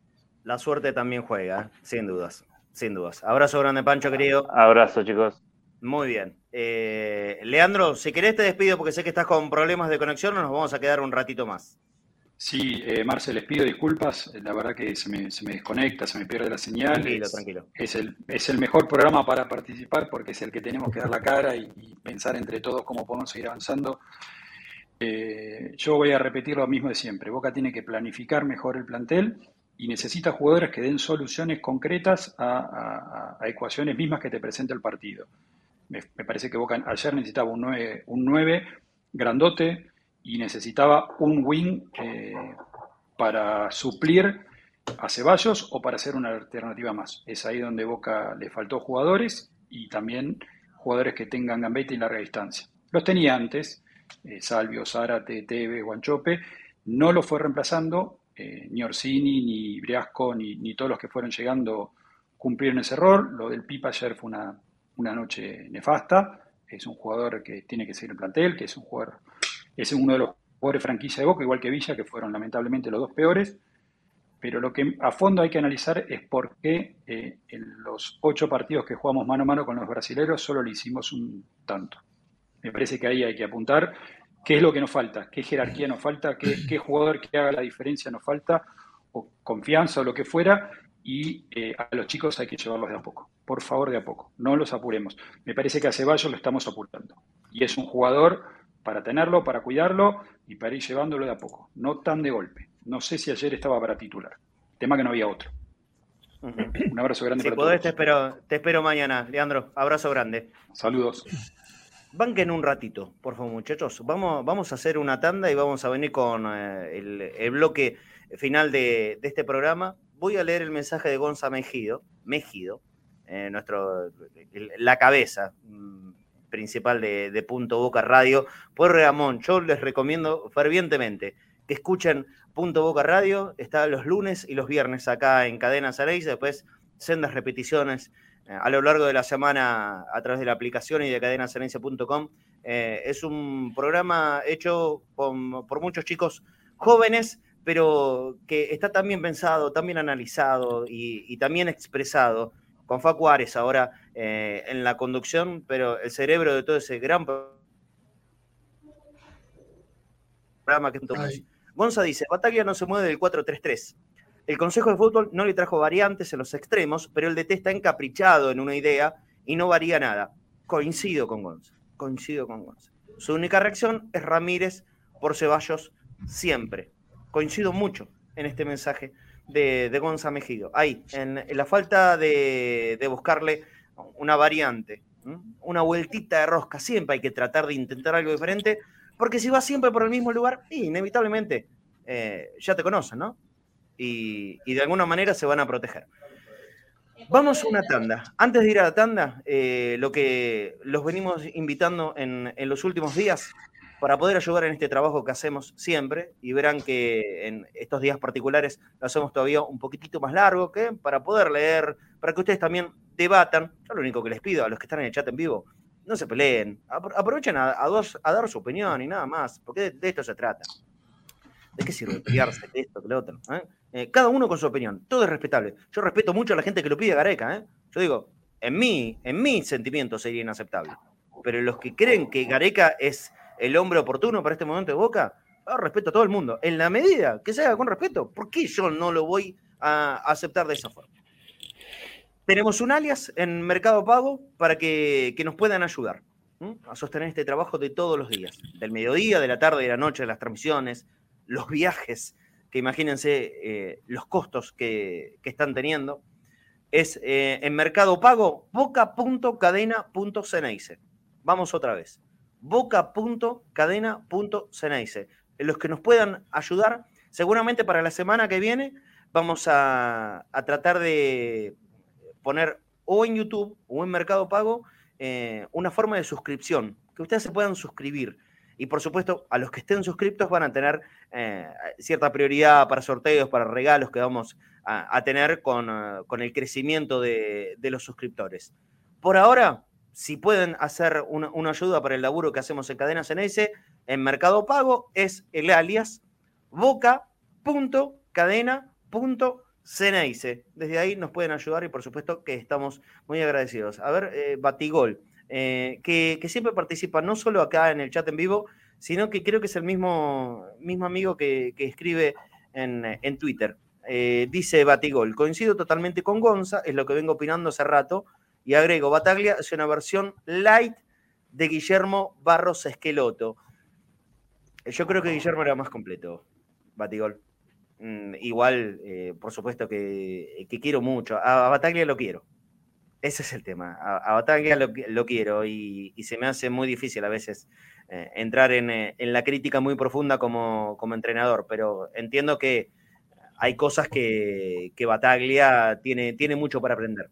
El tema es que me, me une mucho sentimiento. Yo a Bataglia lo, admiré tanto como jugador, le estoy tan agradecido que a veces la crítica se me hace difícil. Esa, es la verdad. Eh, ¿Se quedan un flaco, David y, Claudio? ¿Me aguantan la tanda? Y vamos a cerrar el programa. ¿Sí? Dale, Vamos a una tanda, volvemos rapidito y seguimos un ratito más acá, conectados al mediodía. Inicio de espacio publicitario en Cadena Geneise. La radio de Boca. Tanta pasión merecía un premio. Beneficios Ceneices. Si sos socio o socia de Boca, podés acceder a más de 1.200 descuentos en 10.000 comercios de todo el país. Restaurantes, tiendas, supermercados, ropa, lo que necesites. Para quienes acompañan en las buenas y en las malas, llega un nuevo programa de beneficios exclusivos. Beneficios Ceneices. Si sos socio o socia, ingresa con tu DNI en beneficiosceneices.bocajuniors.com.ar y conseguí hasta un 50% de descuento en más de 10.000 comercios comercios de todo el país. Vos estás, Boca también. Las Malvinas celebra su aniversario y premia a sus clientes con espectaculares ofertas e importantes premios. Todo, todo, hasta un 40% de descuento más 30 cuotas fijas. Las Malvinas, 66 años junto a los santiagueños. Helados Italia, calle Cristianía 1723. Helados artesanales, teléfono 4466-1546. Envíos a domicilio, Barrio Atalaya, Isidro Casanova.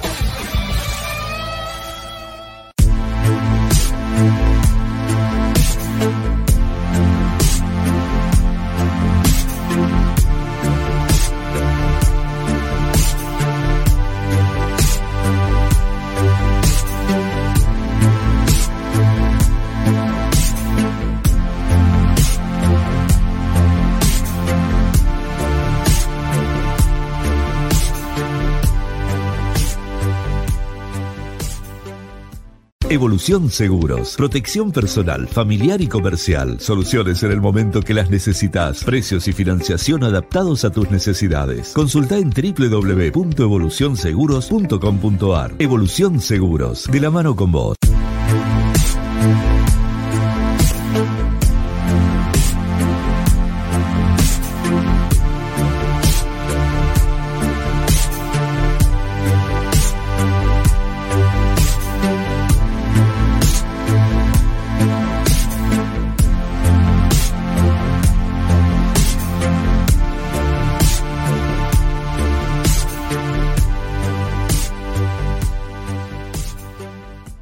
17 de julio, Hiper Chango Más y Chango Más vuelven a traer maratón de descuentos. 2x1 en marcas de pañales y camperas de bebés. Además, 40% de descuento en cervezas y 3x2 en vinos. Como siempre, mucho más sumándote a tu club. Vení a Hiper Chango Más y Chango Más y encontrá super ofertas en más de 20.000 productos. En Avalian te cuidamos para lo que viene y para que hoy puedas dejar todo en la cancha. Porque sabemos que si te sentís cuidado, vas a jugar más con el corazón que con la cabeza. Hoy somos la cobertura médica oficial de Boca Juniors, pero desde siempre somos la cobertura médica para el que vive a lo boca. Fin de espacio publicitario en Cadena CDC. La radio de Boca. Muchas gracias a Martín Brescia, a Jorge Benítez y esperen porque estoy buscando eh, otro nombre, a Fabricio Fernández también, que, que se tomaron su tiempito para, para mandarnos su donación en este link alias Mercado Pago a estos tres amigos que hace un ratito nomás eh, han ingresado su, su, aporte. Es en forma de donación, ¿eh? no hay un monto mínimo de nada, ni mínimo ni máximo. Lo que quieran ustedes, lo que puedan. Si les gusta lo que hacemos acá en Cadena Ceneice, este espacio que hemos creado ya hace un tiempo largo para, para darle una opción diferente a los hinchas de Boca boca.cadena.ceneice en, en Mercado Pago y que, se va a seguir incrementando, ¿eh? porque va a haber nuevos programas todavía. Eh, hace un buen rato me escribió en, en, la cuenta mía de Twitter, a ver si lo, puedo ver al amigo, eh, que, decía que tenía ganas de, salir al aire. Iván se llama. Dice, me encantaría poder salir unos minutos al aire. Ivo, no, perdón, Ivo me parece. No Iván, Ivo. Eh, en este próximo programa, que va a empezar el día viernes a las 10 de la noche, se va a tratar un poco de eso, de poder compartir con ustedes, leerlos mucho, eh, específicamente dedicarme a, leerlos, a compartir opiniones, también algún audio mediante la línea de oyentes y, ¿por qué no?, la posibilidad de, sacarlo como ya habíamos pensado hacerlo para este programa. Algún oyente al aire, eventualmente, y que opine y que vayamos compartiendo ese espacio que será entre bosteros, entre ustedes y nosotros, como lo necesitamos hoy, ¿no? Eh, y, sacarla adelante. Porque hay que levantarse, de eso, de eso sí estoy seguro. El, golpe de ayer nos duele muchísimo, todos, todos estamos tristes, todos estamos decepcionados. fue una trompada al mentón. Eh, yo no digo que nos haya noqueado, porque no hablo de noqueo pero, pero sí que nos, nos, dejó mareados. Y hay que levantarse, y Boca tiene que levantarse ahora, ¿eh? inmediatamente. El sábado hay un clásico por delante. Y, y este San Lorenzo no admite eh, un partido en el que Boca. Bueno, voy a decirlo. Boca le tiene que ganar a San Lorenzo. No jodamos. Boca a este San Lorenzo le tiene que ganar. El Boca titular, porque va a ser el Boca titular, a San Lorenzo le tiene que ganar. Yo sé que el golpe anímico para todos es muy grande, pero Boca San Lorenzo le tiene que ganar. Y ojalá que desde hoy mismo, cuando vuelven a entrenar a las 4 de la tarde, eso lo tengan muy en claro. Ya está, ¿eh? La Libertadores terminó, pasó. La, tendremos otra vez la chance el año que viene. Ahora centrarse en lo que hay acá, que siempre es importante. Ustedes ya saben, pensé siempre lo mismo. Eh, no voy a comparar con niveles de importancia de uno y otro. La Libertadores es lo más importante de todo, pero no deja de tener relevancia a cualquier competición de acá. Y a San Lorenzo, el sábado, Boca le tiene que ganar. ¿Queda claro? A partir de ahora, como me gusta decir, a todos los rivales de Argentina, ponerlos en fila y ganarles. Basta de regalar chances. Ahora somos todos titulares. Hay que apuntar a ganar el campeonato. Hay que apuntar a ganar la Copa Argentina, hay que apuntar a ganar esa final o superfinal o como cuerno se llame, se, llame contra River. Sí o sí, porque es, por lo, es lo que queda por delante. La Copa ya será historia del año que viene. Hay que ocuparse desde ahora mismo también. ¿eh? No empezar a preocuparse por la Copa Libertadores en el 31 de enero del año que viene. No, no. Ahora ya se empieza a jugar la Copa Libertadores del año que viene, pero dándole absoluta prioridad y seriedad a todos los compromisos. Y esto empieza el sábado. No hay lugar para traspiés. David Vázquez, eh, esta declaración de Benedetto y todo, todo el, lío que se arma alrededor, inevitable, y me parece que autoinfringido.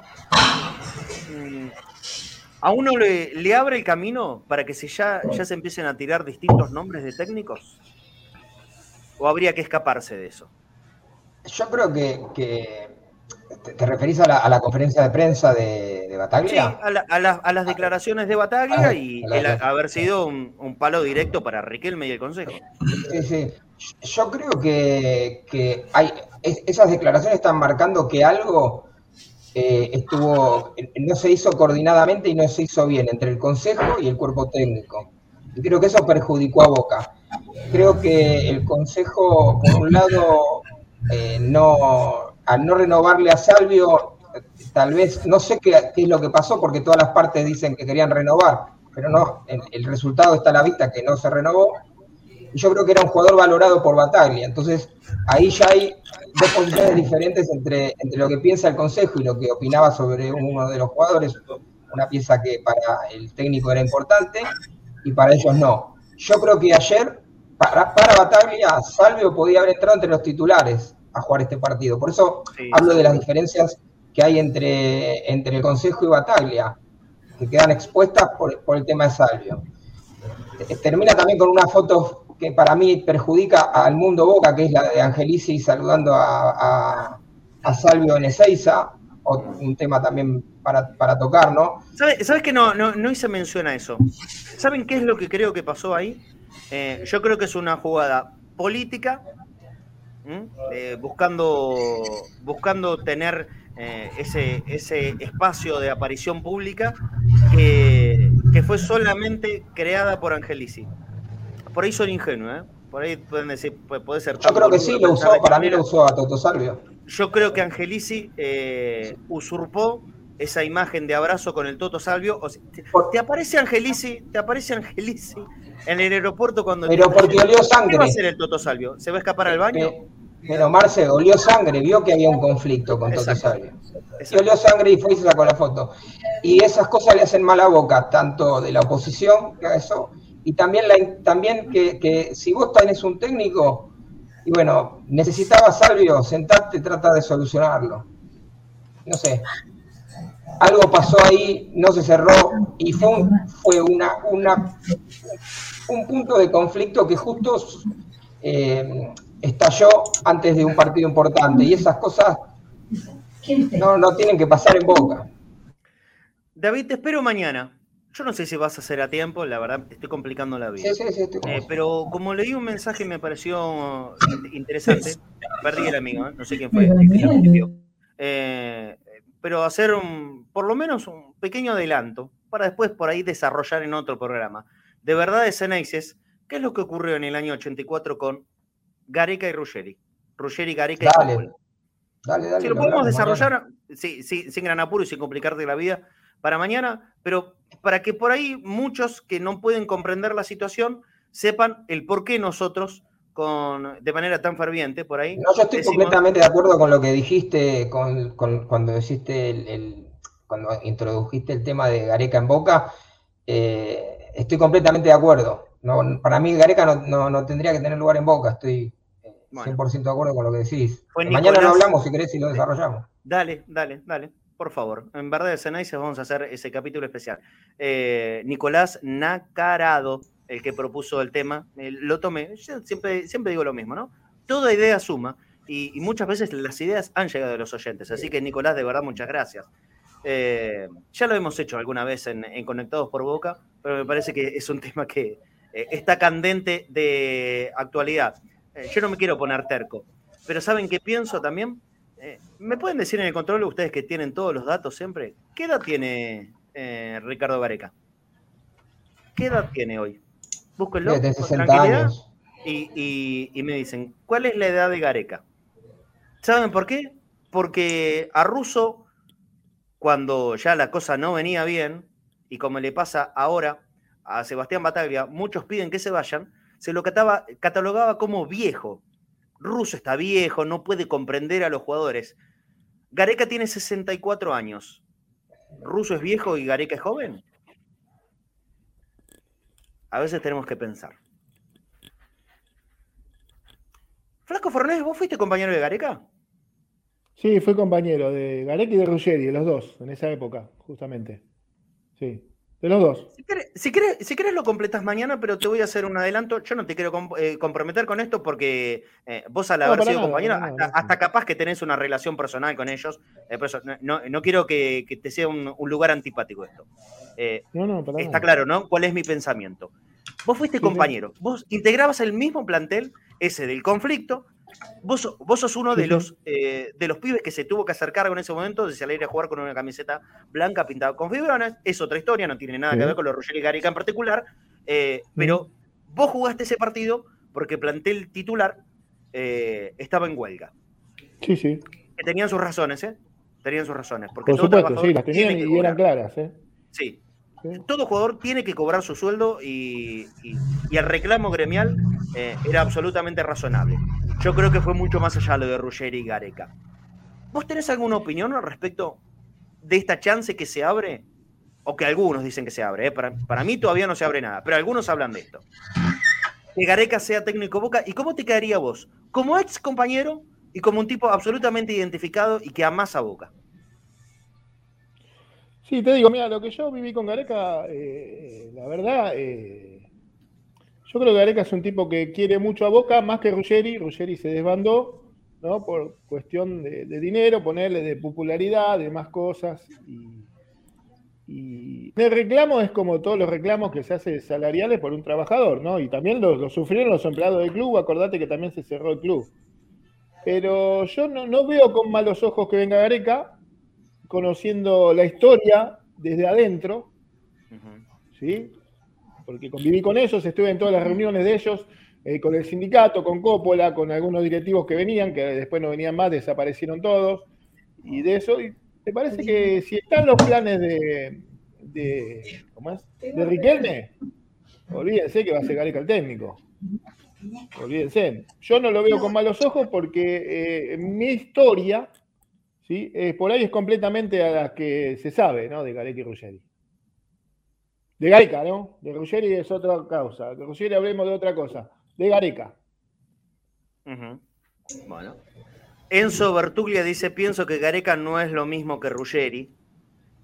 Eh, yo agrego acá a Coppola. Eh, yo te soy sincero, flaco.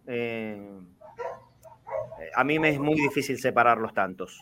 Yo entiendo que la importancia que tuvo uno y otro por ahí fue distinta y hasta Gareca en algún momento declaró públicamente que estaba arrepentido de esa situación. Eh, Totalmente, y creo que sí, ¿eh? Creo que sí. No, de hecho, de hecho Gareca está seis meses en River y después se va a América de Cali. porque no, no, no, no podía soportar el, tema. Y Ruggeri no, o sea. Ruggeri cada vez que habla provoca a la gente de Boca. Totalmente las historias. Claro. Ruggeri aparte habla y es un provocador del hincha de Boca. entiendo eso. A ver, eh, Ruggeri se ha comportado como un verdadero miserable con Boca. Un verdadero miserable. Cuando dice que Boca es chiquito y todas esas pavadas que dice. No, no tiene perdón. Eh, la sarta de idioteces que dijo el miserable de Ruggeri y, hasta hace poco tiempo y seguramente lo sigue diciendo. Eh, Gareca no actuó de la misma manera, coincido. Gareca no actuó de la misma manera. A mí se me hace muy difícil separarlo. Lo mismo pienso con, Coppola, ¿eh? y, tampoco me caía nada en gracia que con la dirigencia pasada Coppola sea eh, hombre fuerte de relaciones públicas del club. A mí me parecía una vergüenza. Para mí era intolerable cruzarlo a Coppola caminando por los pasillos del club cuando sé fehacientemente que pidió la quiebra del club.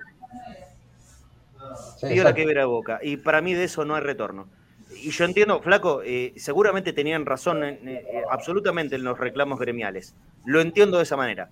Pedir la quiebra a boca y después irse a River, de eso, en mí, en mí, eh, no hay vuelta atrás. Digo, Marcelo, que ninguno, ninguno de los jugadores pasó por su cabeza quebrar al club. Quebrar al club. Es más, eh, una de las soluciones que se buscó es que como Gareca y Ruggeri supuestamente para la gente y para todos eh, quedaban libres, Gareca y Ruggeri eh, River dejó plata a Boca en ese momento. Sí, pero eran los dos los dos mejores eran los ídolos de Boca. Gareca era símbolos. Sí, sí, sí, Gareca, Gareca, fue ídolo, pero bueno, y, yo creo Gareca que Gareca tenía 64 goles, y no creo, si mal no recuerdo, con la camiseta de Boca. Hagamos un paralelo para, algo que, que, seguramente a mucha más gente le es más cercano. háganse una idea que en el año 2000 Palermo y, Bermúdez eh, hayan pasado de Boca a River. Palermo y Bermúdez. Eso eran Gareca y Ruggier en su momento. O Samuel, si querés ponerlo para una posición de número 6. Palermo y Samuel de Boca vayan directamente a River, metidos en un, lío gremial. Eh, bueno, el dolor que eso provocó a los hinchas de Boca, eh, para mí, es algo que no tiene vuelta atrás pero me parece que vos sos una palabra muchísimo más que autorizada, mucho más que todos nosotros, Flaco, ¿eh? sin duda, porque lo viviste desde adentro. Y es un protagonista el Flaco. claro, él, sabe, él sabe, él sabe cómo fue. Quería, te quería escuchar y, perfecto, perfecto. La, opinión de Flaco Fornés es que no vería con malos ojos que Gareca sea el técnico Boca. A mí me queda esto que dije recién, el, tema de la edad, ¿eh? Russo era viejo.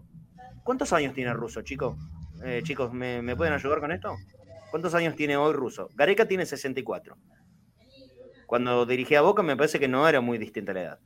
A Russo lo echaron porque era un viejo inútil. Eso escuché de muchos hinchas de Boca, que era un viejo inútil. que estaba atrasado. Claro, estaba cagado, mucha pavada, dicen. Russo, hoy tiene, 66 años. Cuando dejó de dirigir a Boca tenía 65. Un año menos que Gareca. Entonces hay que ser coherente en esto. Hay que ser coherente. Eh, no estaban conformes con pero no entonces por viejo, ¿eh? Porque si es por viejo, Gareca no podría siquiera acercarse para dirigir a Boca, porque estaría desactualizado, ¿no? Totalmente. Eh, eso, eso. Nos vamos a ir. Nos, vamos a ir. Eh, hicimos un programa de, de mucha opinión. Esta era la idea, poder escucharlos a todos, por supuesto, leer eh, varios mensajes, ya van a tener su espacio, le repito a la gente, viernes a las 22 horas vamos a tener una, una horita para intercambiar mucho. Así que yo les, les pido que, me escriban, que participen activamente en, el chat de, YouTube. Voy a pedirles que manden algún mensaje cortito de audio. El, cualquier mensaje que supere los 30 segundos no los voy a poder meter al aire, ninguno, por más interesante que sea. Eh, voy a ver la grabación, si dice 31 no va a ir al aire, así que tienen que ser menor a 30 segundos. Eh, ¿Para qué? Para que pueda haber una mayor fluidez de, gente escucharlos al aire. Eh, vamos a empezar así, de una horita, los días viernes. Si, si esto les gusta a ustedes, si, si, lo podemos hacer mejor todavía, y aparte alguna vez vamos a, vamos a invitar amigos, porque es entre bosteros, amigos siempre bosteros. Eh, lo podemos ampliar a otro día, en otro horario, o cuando pasen alguna circunstancia que amerite, bueno, la verdad, queremos hablar al aire. Vamos, ahora, por más que no sea un programa. Por eso es lo que les decía antes. Es un programa que no es programa, pero que va a terminar siendo programa, por supuesto. Otra vez, los invito a, si quieren donar a este laburo que hacemos, boca.cadena.ceneice en eh, el link alias de Mercado Pago. boca.cadena.ceneice. Flaco querido, eh, como siempre, muy bueno tu aporte. Todo, todo lo, del día de hoy. Esperamos o para el último día de esta semana o la semana que viene a los amigos de Bagunza, a ver si ya tienen eh, listo, preparadito el modelo de Jotas con, con el, el, loguito y una linda foto que les va a encantar. Para, para Cadena Ceneice, www.bagunzayus.com bagunza.yus en su página de Instagram, así que lo esperamos ansiosamente, estos eh, regalitos de Bagunza, que por supuesto también van a estar al, alcance de la gente de Boca. Este mate lo vamos a estar sorteando también el día viernes a las 10 de la noche y la camiseta retro de Boca, esa que se ve a mi costadito, la, la de Fate, también va a ser uno de los regalos que tengamos en este primer programa de Entre Bosteros, viernes 22 horas vamos a arrancar con todo. No con la, mejor de, las oportunidades en cuanto al resultado. La verdad pensábamos eh, hacerlo en vistas a un gran duelo de Copa Libertadores que probablemente pudiera ser Flamengo, pero el golpe de ayer fue una trompada que, nos dejó afuera. Pero bueno, haremos la previa del partido con San Lorenzo. Otra no nos queda. Te mando un abrazo grande, flaco, eh, y hasta mañana, por supuesto. Dale, bueno, compañeros, un abrazo grande y nos vemos mañana. Nos vemos mañana, a ver qué, hay en el mundo Boca mañana. ¿Qué habrá mañana, no? ¿Qué habrá mañana? Porque siempre hay algo nuevo en Boca, sin dudas. Y no solo mañana, sino atento al, programa de esta tarde, eh, el, Angelito Peli a Avalancha Ceneice, porque cualquier cosa que pase nosotros ahí lo estaremos contando, por supuesto. David, te espero mañana, si llegas a, a completar este trabajo que, propuso uno de, los oyentes. Por supuesto que lo tendremos al aire y si no, para participar del programa. Abrazo mañana, Mañana estamos, mañana estamos firmes y bueno, ojalá que Boca se levante pronto. es un partido importante con San Lorenzo el sábado y creo que es el sábado, ¿no? sábado a las tres y media de la tarde, sí, señor.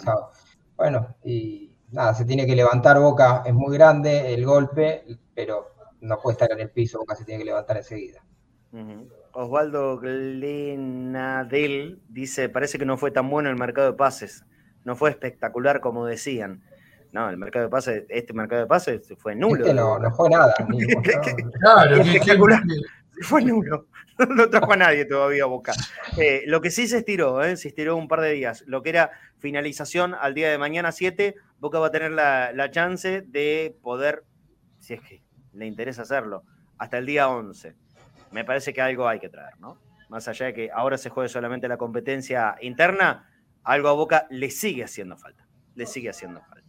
Bueno, Cristian 2020 eh, insiste con Gareca de T. Perfecto, amigo, tu opinión. No, no hay ningún problema. Eh, y alguno más por ahí. Está bien. A, mí me, me suena raro. Eh, esto de ya empezar a tirar nombres. Bataglia tiene contrato en boca hasta diciembre, pero por supuesto todo está atado a lo que pase de ahora en más, como ha pasado siempre con los técnicos de boca. Esto es así y será así toda la vida toda eliminación de Copa Libertadores trae consecuencias. Todas, todas. ¿Y por qué esta que ocurrió anoche va a ser la excepción? ¿No es cierto? David, te mando un abrazo grande y lo despido a Claudio también. Claudito Brambilla, te espero mañana, amigo. Nos escucharemos mañana. Ah, y déjame decir algo. Mira, te juro, ayer podía haber terminado mal la noche. Salgo, vamos caminando, voy caminando solo. Tres atrás mío. ¿Vos podés creer que uno de esos tres, ya le tengo la cara, ¿eh? No me lo olvido más, dijo, ¿Y qué querés? Si también Rossi ni siquiera en la última nos salvó. Ah, no. Me iba a dar, vuelta para decirle, flaco, ¿de dónde venís? ¿Del cine? No, no. ¿De dónde venís? ¿Del cine, papi? No, no. Porque era, pero viste, es para empezar a alimentar la, la, la, la pelea y vamos a terminar a los cachetazos. Porque era para decir, pero era para darse vuelta y para un cachetazo, si no puede ser tan ignorante. Perdón, Claudio, perdón, porque en este momento está hablando Sebastián Bataglia. A ver, si los ah, chicos del control ah. pueden poner eh, eh, sonido de la palabra del técnico Boca, está hablando, les digo directamente, en Teis Sports. El título eh, en el graph dice, si alguno se sintió tocado, no fue la intención. Los espero a ustedes, ¿eh? Si, escuchamos el audio de Sebastián Bataglia, si es que lo tienen a mano. Si no, ¿saben qué? Pongo, pongo el micrófono, este que tengo acá, subo el volumen de mi tele. Eh, como, como me digan chicos. Está hablando Sebastián Bataglia en, en este momento con, con Teis Sports y entiendo que también con ESPN, a ver, eh, porque le pusieron el, auricular de ESPN. Todo esto, urgencia, ¿eh? de, último momento.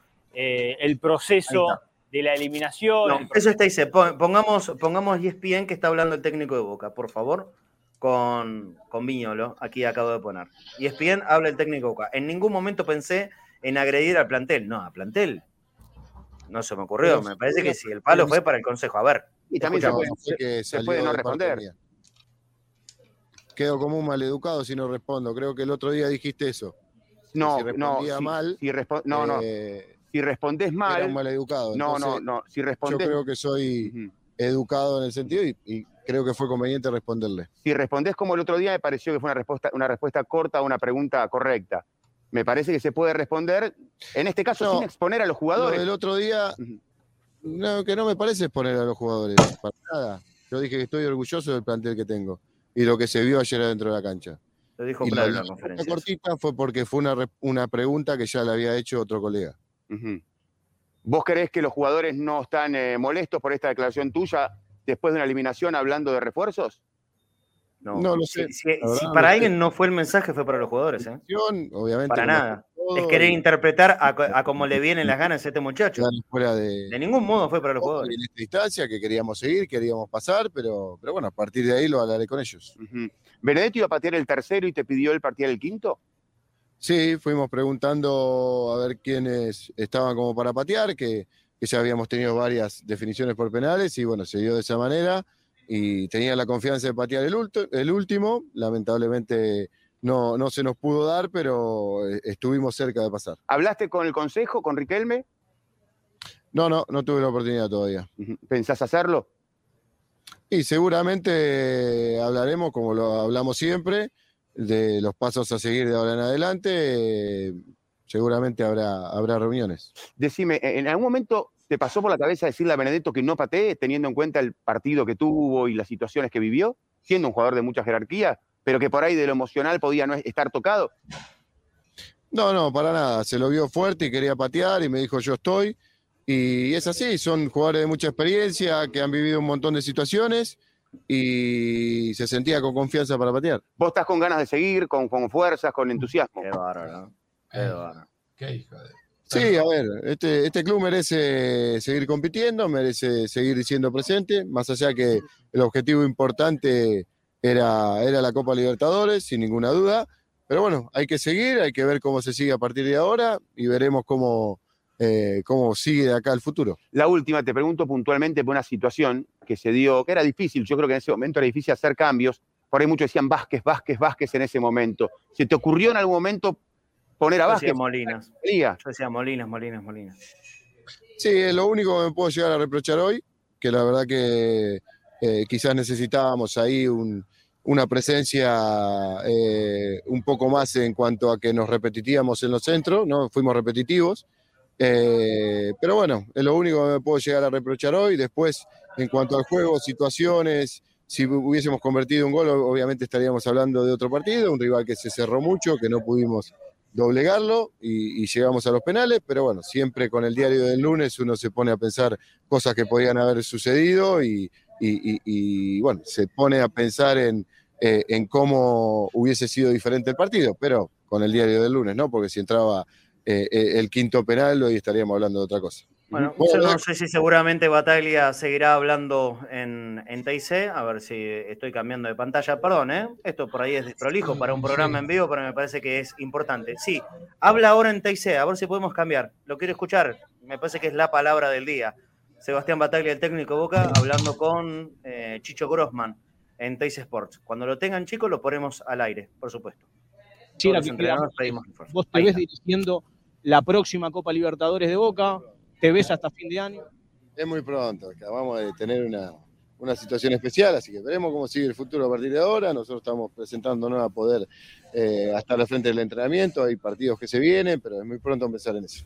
Nos vemos. Gracias, gracias. Eh, la palabra del es, es, muy apresurado. Lo, mismo que una pregunta fuera de todo contexto. Ayer eh, preguntarle a Cari Izquierdo si se imaginaba jugando la Copa Libertadores, hermanito. Eh, pareciera que nunca vivieron algún momento duro de su vida.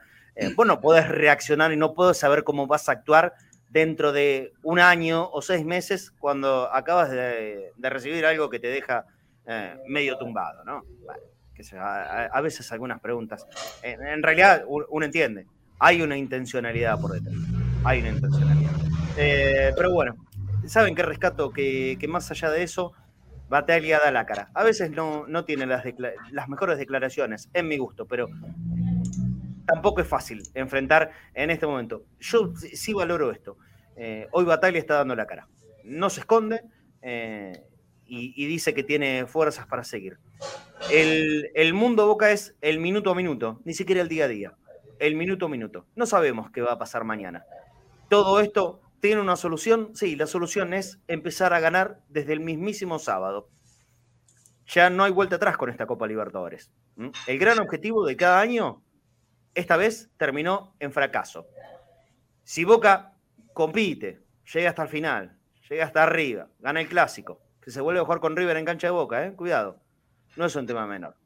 O sea, no quedan partidos, no quedan amistosos por delante, quedan partidos oficiales contra todos los de acá a los que siempre les queremos ganar. Bueno, ese es el gran desafío que se plantea Boca. Y el primero es el sábado, repito, el sábado a San Lorenzo, Boca tiene que ganarle, tiene que intentar ganarle, es obvio lo que estoy diciendo. La diferencia de plantel es muy marcada, es probablemente, probablemente el peor San Lorenzo de la última década, seguro, y nos vamos más para atrás, también. Boca debiera ser más, pero también tengo muy en claro que para esta gente de San Lorenzo, para estos pibes, el que van a jugar el sábado es el partido de sus vidas. de sus vidas. Y ustedes van a ver como el nuevo gasómetro va a estar por una vez en el año repleto a rebalsar, porque juegan contra Boca. Todo eso significa Boca para ellos. Boca no les tiene que dejar la chance de poder, aunque sea una vez en el año, tener una alegría. La alegría tiene que ser para nosotros. Boca tiene que empezar a reaccionar rápido y desde el sábado. Ayer quedó injustamente eliminado de la Copa Libertadores, eliminado al fin. Y es lo que cuenta, es lo que vale. Por eso, al campeonato hay que apuntarle a la frente y tratar de ganarlo. Lo mismo en la Copa Argentina y lo mismo en esa final que está pendiente supuestamente contra River. Así dijeron. ¿Será River? No lo sabemos. A esta altura. Gracias a todos los que escribieron. Gracias a todos los que están a través de la aplicación. Ahora le voy a preguntar por periodo a los chicos cuánta gente nos escuchó en este programa de El Mediodía. Va a haber mucho más y si hay novedades de lo que sea, se van a enterar a la tarde con Angelito Apelia, que va a estar en vivo por todas las plataformas audiovisuales de Cadena Sanese a partir de las 19 horas. Claudio, perdón que corté la despedida, pero era la palabra. Era, la palabra, era la palabra. Claudio, hasta mañana. Abrazo grande, hasta mañana. Chau, chau.